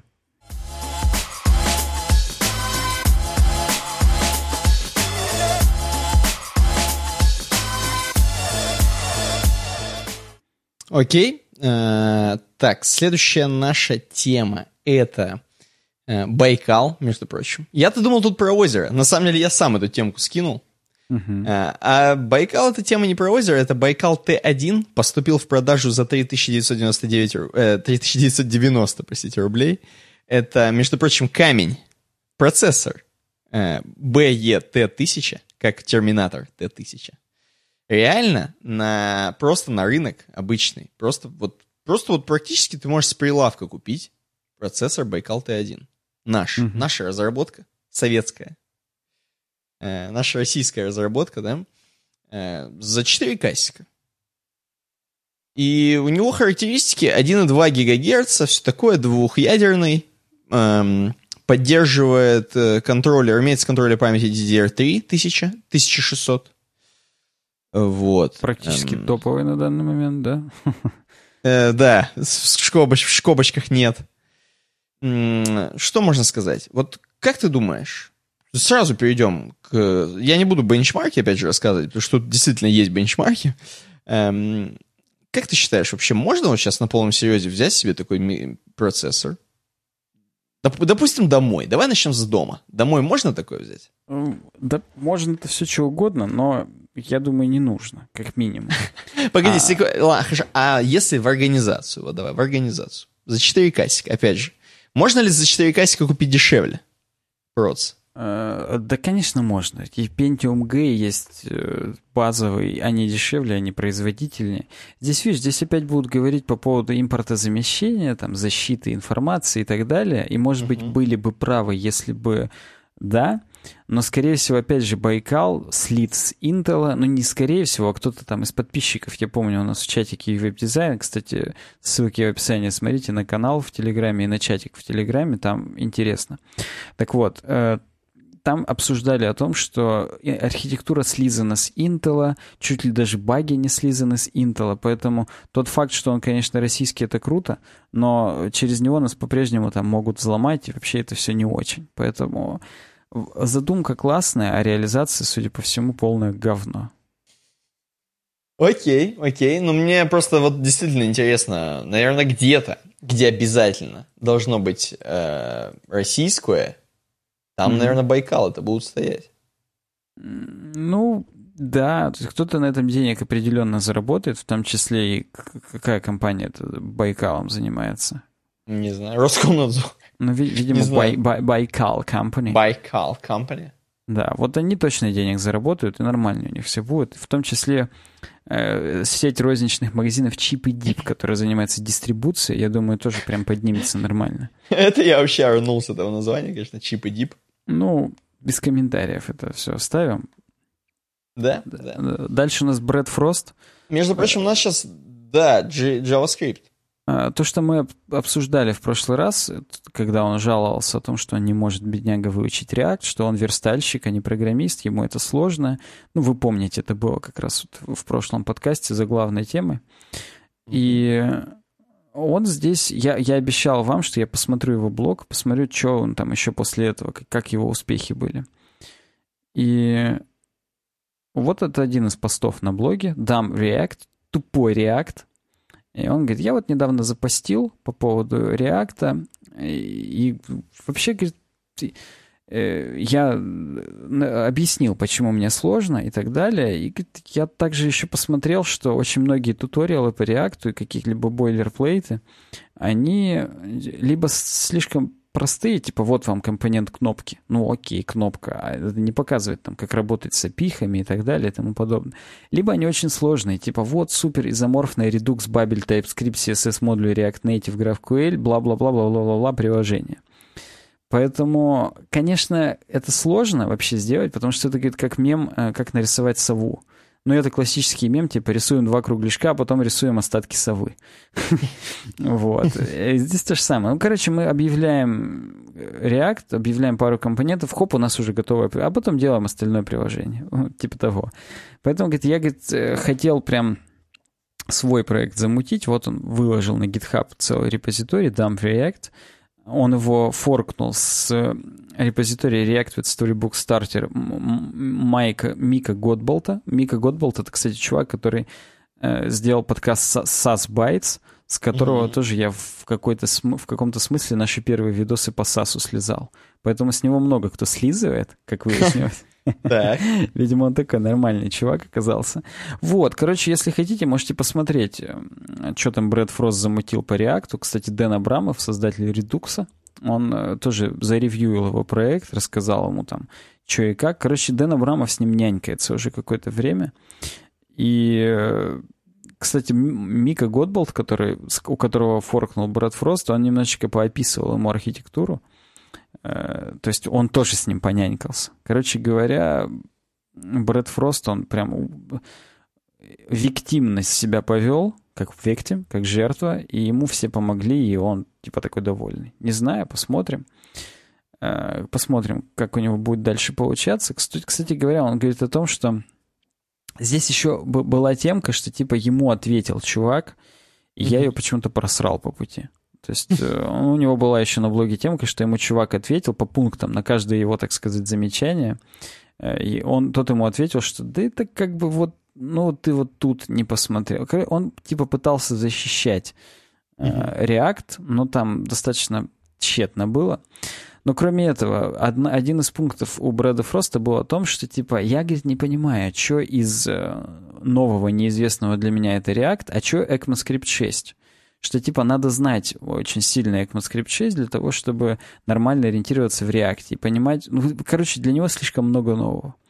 И вот он тут нашел, что есть статья э, на каком-то блоге ZenDev э, от K-Ball, как, как псевдоним рэпера какого-то звучит, K-Ball. Э, K-Ball и Juicy G представляют Ленин React. Это ECMAScript 6 или React. И здесь э, нам рассказывают, и Брэду Фросту, и нам в том числе, а на самом деле вы, наши суперслушатели и зрители, вы-то уже это все знаете, потому что мы тоже неоднократно это обсудили, что who is who? ну -ка. Что есть ECMAScript 6, а что есть React? Ну, давайте освежим. Первое, стрелочные функции. Очевидно, что это только ECMAScript 6. Это не в React придумали, это было уже раньше. И освежим это такая возможность делать лямбда-функцию, грубо говоря. Это shorthand для записи function мы э, аргументы пишем в скобочках, в круглых. Если аргумент один, можно без скобочек. А потом то, что нужно вернуть, мы либо можем без кудрявых скобок, если только ретернуть что-то нужно, допустим, сразу item name написать, он вернет это дело. Либо мы в кудрявых скобках пишем целую функцию, которая тоже там что-то возвращает, например. А отличительная особенность стрелочных функций делает то, что this внутри нее не переопределяется, а остается тем this, который был у у того контекста, из которого мы эту функцию вызывали. Промисы. Промисы в ECMAScript 6 тоже появились. Это не новинка для React. И если вы видите что-то типа then catch, то это, скорее всего, промис. И работает это так. Пока у нас, допустим, вот мы API get some URL. Пока мы не получили значение этого э, some URL, точнее то, что нам вернет сервер, у которого мы запросили get, то у нас не исполнится тот промис, который мы в then записали. То есть это такое отложенное выполнение э, функции. Ну, собственно, мы про промисы тоже тысячу раз говорили. Это, это фича ECMAScript 6, это не ново для React. Э, ключевые слова let и const. Const мы, если мне память не изменяет, обсуждали тоже в прошлом подкасте. И let в том числе — это директивы для объявления каких-то переменных, const для неизменяемых ссылок на переменные, let для изменяемых и, и то, и другое определяется внутри скоупа. В отличие, например, от директивы var, которая существовала еще до этого, с помощью которой можно было э, скоупить очень странное. И э, есть такое понятие shadow variables. Это если мы определяем э, какую-то переменную без вара, присваиваем ей значение, но у нее был, например, глобальный var, то он э, это значение записывает в тот глобальный var. А если глобального не было, а мы здесь ее сразу определяем, то он все равно ее создает в глобальном скоп. Ну, короче, там был бред какой-то с этим uh-huh. варом, напутанно и напукано, естественно. Поэтому сейчас все используют let и const. Это тоже фича ECMAScript 6, это не фича React. Дальше деструктуризация, про которую мы тоже говорили. Это возможность э, из, изнутри объекта достать только те свойства, которые нам нужны, и куда-то их, например, присвоить. Это появилось уже в ECMAScript 6, это не в React, это было до нее. То есть в, данном, в данных двух примерах мы можем извлечь э, только props и state, и в соответствующие переменные их записать из объекта this. И либо мы можем целый array, э, целый массив э, составить из э, значений first и second, например. Короче говоря, да, это, это так. Классы ECMAScript 6 мы обсудили в 166-м подкасте. Я даже когда готовился к этому, я прям проследил, в каком мы это обсудили. О том, что классы — это всего лишь синтаксический сахар вокруг все того же прототипного наследования, которое в JavaScript есть и поэтому это не фича React. А дальше пошли фичи React. Это props и state. Props — это те свойства, которые мы в компонент передаем. Компонент не может их изменять. Он на них реактивно реагирует. Если пропсы изменились, пер передаются какие-то другие, то внутри компонента перерендеривается что-то. Но изменять их компонент сам не может. В отличие от стейта, который принадлежит этому компоненту и служит для внутренней кухни. Там либо мы дублируем пропсы, их как-то меняем на протяжении компонента. Кстати, он на них тоже реактивно работает либо там что-то внутреннее считаем, то есть это тот маленький стор, который есть в этом компоненте, только этому компоненту принадлежит. Вот это, это фича React, это очень похоже на то, что мы видим во Vue.js и в других каких-то подобных библиотеках и фреймворках. В том числе, например, метод setState — это тоже реактовая штука, которая как раз нужна для того, чтобы изменять э, значение вот э, state. Вот в данном примере this setState is logged in true. Мы в компоненте меняем э, параметр is logged in на true. И, соответственно, у нас компонент ре реагирует на него в соответствии с реактивностью. Если что-то там меняется в зависимости от этого флага is logged in, то оно и меняется. This, я напоминаю, внутри компонентов реактовских указывает на компонент. Если вдруг э, вы... Если вдруг он указывает не на компонент, скорее всего, вы накосячили и что-то не так сделали. Так не должно быть. Оператор spread и rest — это вот это многоточие, которое нам позволяет э, множество определить или, или там что-то еще с массивом как-то сделать. Это, это фича ECMAScript 6. Она была и до этого, но ее можно... Она часто фигурирует, например, в set-state. То есть мы говорим о том, что в set-state передать вот такие вот параметры и переприсвоить какие-то значения всех копий там объектов и так далее. А, кажется, что это реактовская фича, на самом деле нет, это ECMAScript 6. А то же самое можно сказать про вот это экранирование, это такое шаблонизация, грубо говоря. Если мы в косых э, кавычках, вот так одинарных, указываем какую-то строку, то мы внутри этой строки можем экранировать через доллары кудрявые скобки значения переменных. То есть внутри даже не только переменных, а любых... Э, э, э как это, твою мать, забыл выражение. Короче говоря, все, что внутри доллар кудрявые скобки, выполнится как JavaScript. И внутрь этой строки впишется. Это жутко удобная фича ECMAScript 6. Я ее активно использую. Она позволяет избавиться от, от конкатенации. Не будет больше вот этой кусочки строки, точечка, какое-то JavaScript выражение, потом опять точечка, дальше кусок строки. Очень удобно. Это фича ECMAScript 6 не реактовая. А вот, например, Lifecycle Hooks — это э, хуки, события, которые выполняются при рендеринге компонентов. В данном случае will mount маунтится, did mount уже замаунтился, will receive props до получения, так сказать, свойств, которые мы передаем как props, и will unmount перед уничтожением этого объекта. Везде есть события, на которые на эти хуки мы можем навешать какие-то callbacks или ну, просто выполнить какой-то код. Это э, фича React, это то же самое есть в Vue.js, то есть это просто Э, хуки, которые в жизненном цикле компонента э, позволяют нам навешать какой-то код.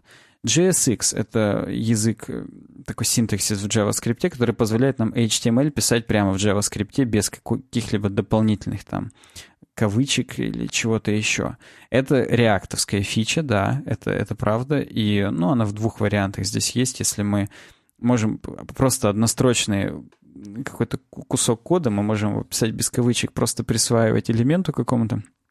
А если же нам нужно, опять же, что-то заэкранировать, какое-то джаваскриптовое выражение, мы его в кудрявые скобки записываем, в данном случае без доллара, то есть JSX нам позволяет просто в кудрявых скобках написать, вызвать, например, в данном случае метод format name и передать ему параметр user. В, во Vue.js тоже там подобное есть, там в двойных кудрявых скобках можно то же самое писать. Поэтому ну, что-то подобное. Не JSX напрямую, но, но да. Это, это реактовская фича. Поэтому, Брэд Фрост, разбирайся, уважаемые подписчики, тоже разбирайтесь. Это, это круто, это надо знать, и, и все. Продолжаем. Представляешь, сейчас Брэд Фрост нас послушает и скажет, что... И такой, Блин, я-то сам читал, не понял, а вот пацаны разъяснили, и вообще теперь здорово и, теперь, и классно. И еще больше не понял теперь. Такое тоже бывает, да когда разъясняем мы, и только хуже все становится.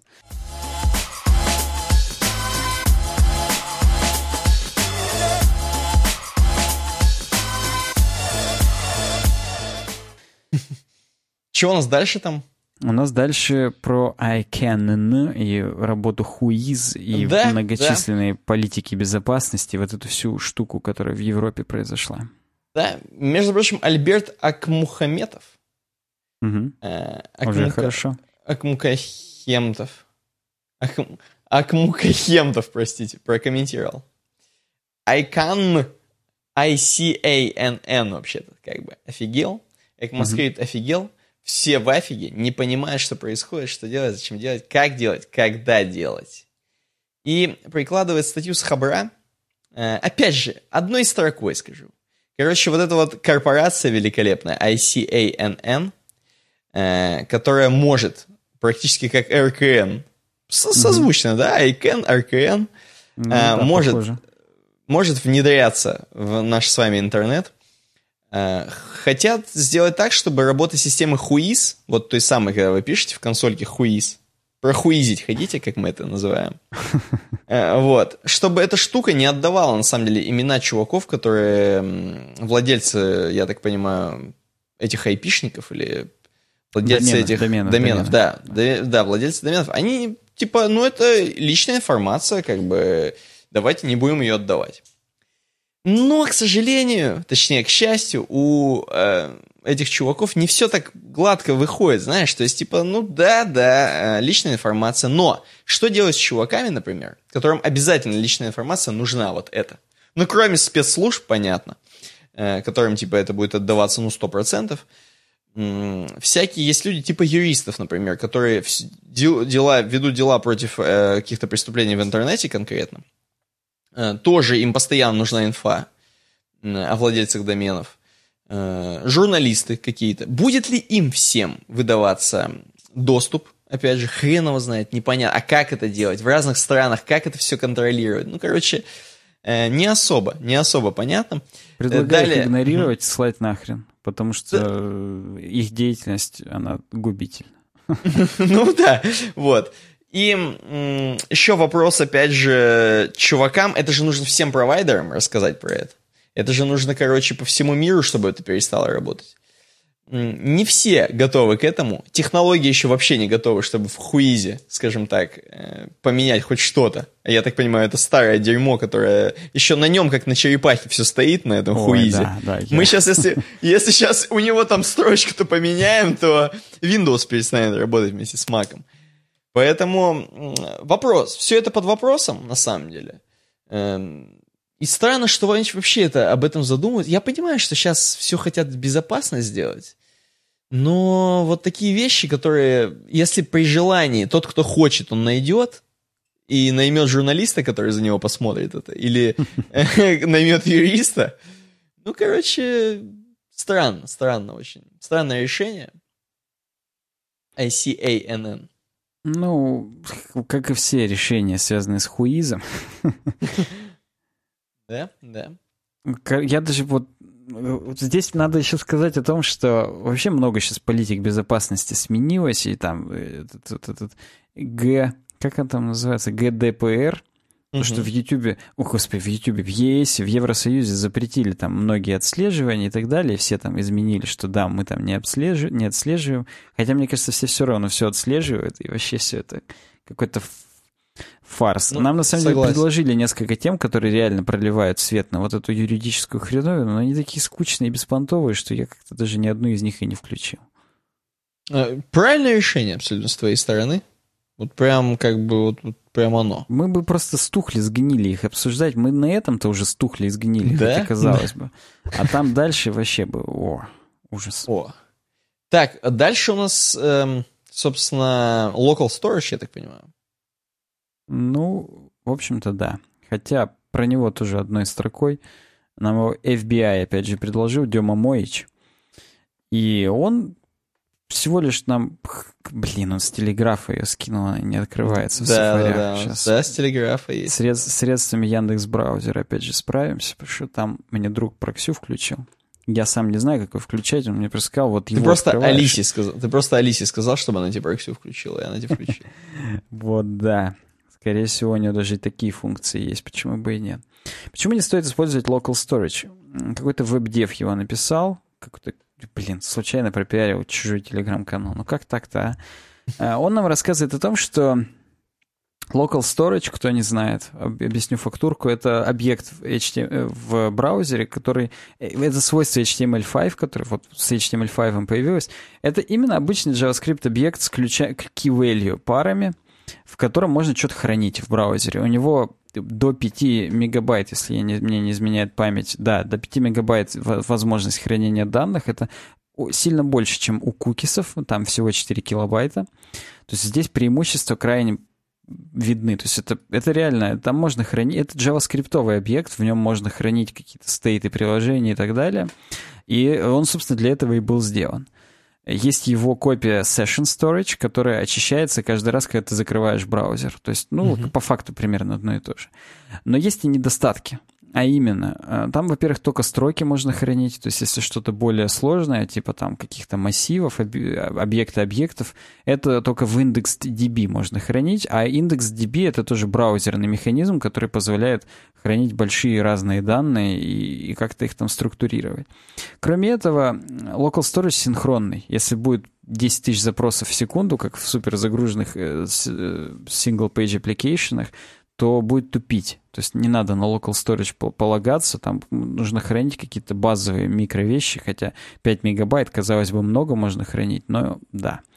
Плюс любой JavaScript-код, который выполняется, в том числе там из браузерных расширений каких-то там с других сайтов, получает доступ к вашему local storage легко, оно никак не защищено. Поэтому хранить там что-то важное, типа кода в сессии или, не дай бог, JSON веб-токенов, JWT, на котором, в принципе, почти вся авторизация в современных там single-page application была построена. Я тоже вот его использовал, например. Его не надо хранить в local storage, потому что все могут к нему получить доступ э, через XSS. Просто отправить, встроиться, допустим, у вас на сайтецком Vue.js не локально загружен, а именно с CDN какой-то.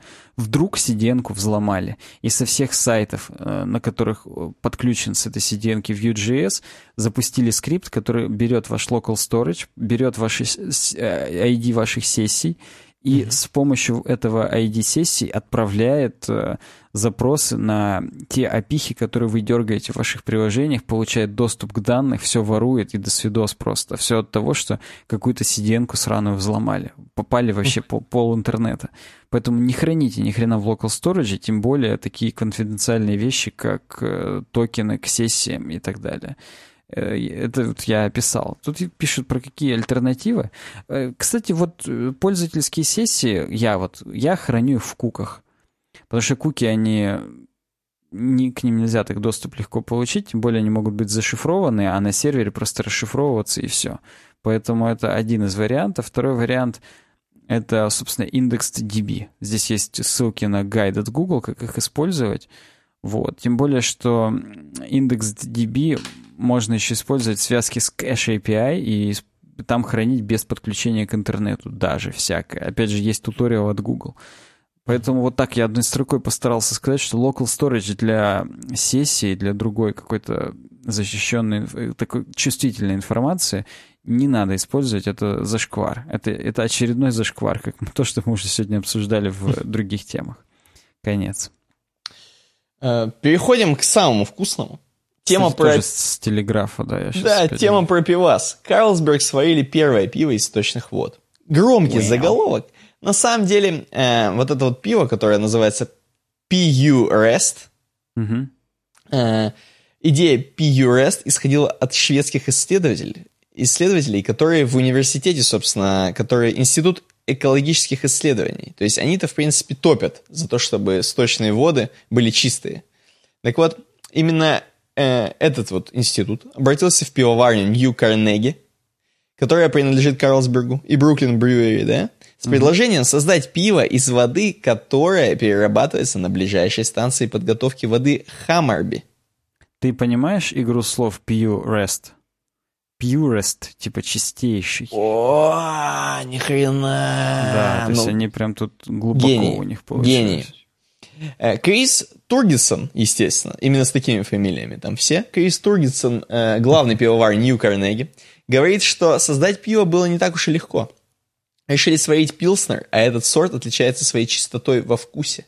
Однако он признает, что, как представитель пищевой промышленности, он должен начать думать иначе в целях заботы о земных ресурсах. Здесь, э, собственно, есть фотографии бутылочек, ну такая типа прикольно оформленная бутылка такая в стиле хай в хай-теке таком, не то, что там именно они сделали, что мельницы вращаются, а наоборот такой хай-тек, чистейшая типа вода, знаешь, как будто это реально чистейшая пивас, такой прям классный, экологически чистый. Э, вот. По всей видимости... На самом деле я тоже вот сейчас вот ты мне это говоришь, чистейший. Прям вот хай-тек. И там еще, еще подпись снизу, что это повторно использованная вода. Да. Recycled water. Ну, круто, круто. Ты что-то еще вот. хотел сказать? Я да, я просто, хот... просто хотел э, добавить, что впервые Purist попробовали 25 мая в фирменном ресторане пивоварни Нью Карнеги, естественно, на Хаммерби Шестаде в Стокгольме. Напиток также будет доступен этим летом в ограниченном количестве сети магазинов System Bola G на mm-hmm. некоторых фестивалях и выбранных барах. То есть, кто поедет, чуваки, кто поедет, обязательно попробуйте Recycle пивас. Если не сдохнете, напишите ваши впечатления. Я даже не знаю, это вообще в серию это в какой-то попустится или это... Ты имеешь в виду, можно ли будет у нас в пятерочке купить? Да, да. Я именно об этом. У нас все такое пиво ресайкл. Если ты берешь это все как бы было из толчка раньше. Согласен, да. Собственно, по вкусу так и чувствуется. Моча, как говорится. Да. А, кстати, вот в самом конец-то ты и засунул ту тему, которую я говорю, что мы ее потеряли. Это ответ Эндрю Ингрэм, Эндрю Ингрэма на нытье Брэда Фроста, где он пытается его, так сказать, подуспокоить чуть-чуть и сказать, братан, вот тут еще посмотри, и, и да. Я даже одной я думаю, строкой... Что ты одной... уже сказал практически, да. Ну, да, он говорит, пишет, что Первое, недостаточно много времени посвятил. И он ему очевидная вещь говорит, ну блин, ну посвяти. Только вот не пытайся выучить все и сразу, типа Redux, CSS, NGS, GraphQL и так далее, а вот просто что-нибудь построй на реакте, какую-нибудь мелкую хреновину для своих нужд. Нужно всегда, говорит, строить так, чтобы именно тебе, лично тебе это пригодилось и было классно. То есть вот, вот тогда сразу все это выучится, поймется и, и да.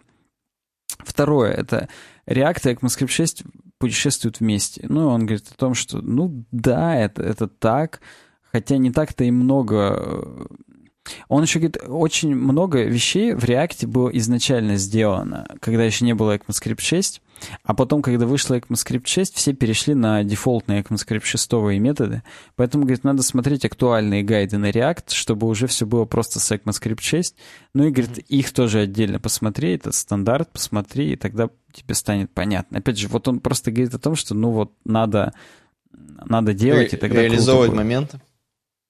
Вот да, дальше он пишет про синтаксис и то, что он теряется. Он говорит, ну вот не надо. Это, говорит, э, просто ты что-то не так делаешь, просто чуть-чуть побольше освойся с JavaScript, и все станет понятно. Охренеть. Пятое, он говорит, Брэд Фрост жаловался, что вот именно как он привык работать там, с маленькими компонентиками и так далее, вот так в React он не нашел никаких гайдов. И тут ему mm-hmm. чувак говорит, наоборот же, React для, создан для таких, как ты, которые все на мелкие компоненты привык разбивать там и так далее и тому подобное. Ну и он пишет, что вот тебе еще пару гайдов, посмотри их. Вообще-то React как раз так и устроен, что из, из маленьких блоков, из маленьких компонентов многоразовых можно построить целое приложение. Э, шестое он пишет, э, Брэд Фрост писал о том, что он лучше разбирается в HTML и CSS, чем в JavaScript. И тут ему этот лысый чувак, Эндрю Уингрэм, говорит, так, а Ингрэм, а что ты, говорит, тут же вообще легко. То есть в React вообще не computer science ни разу. Там просто надо чуть-чуть скриптинг знать, и все. Поэтому ты, говорит, не бойся, а просто учи, делай, и, и все. Вот, вот такой ответ. Ну, как бы, ну окей.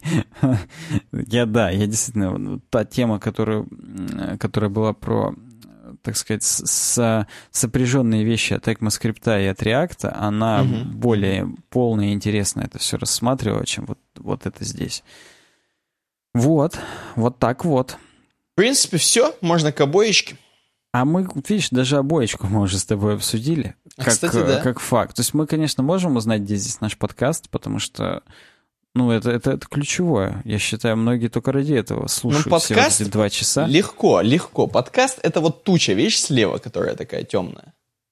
Э, ну да, да, перистая вот как... сверху. Да, представляешь, вот как бы... Я не знаю, опять же, вдруг в таких тучах вообще не бывает дождя, но мы будем думать, что это наш подкаст, в нем дождь, как и он из информации. прольется на наших он прольется на эту пустыню, подписчиков. Да. А пустыня — это и есть подписчики. Это их так много, как песчинок в этом, на этом бархане.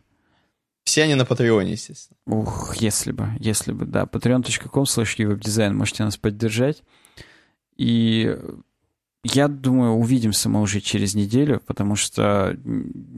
Хотя, может, и не увидимся. Не знаю, посмотрим. Или увидимся чуть пораньше, потому что там Е3 же будет. Конечно, Надо конечно. к нему заранее подготовиться. Запастись попкорном. Скорее и... позже, потому что Е3 идет с 9 по э, 12. А, по 12. Я думал, с 12 по 14. Вот. Нет, с 9 по 12, и скорее позже, скорее в среду, например. Ну да, да, скорее в среду мы будем записываться, и там, соответственно, в следующую среду вы только увидите. Короче, спасибо всем, кто до этого момента досмотрел и дослушал. Вы зайки, вы классные. И увидимся с вами уже в следующий раз. Не буду говорить через неделю, в следующий раз. С вами были Тормознутый и Когда. Давайте, пока. Пока.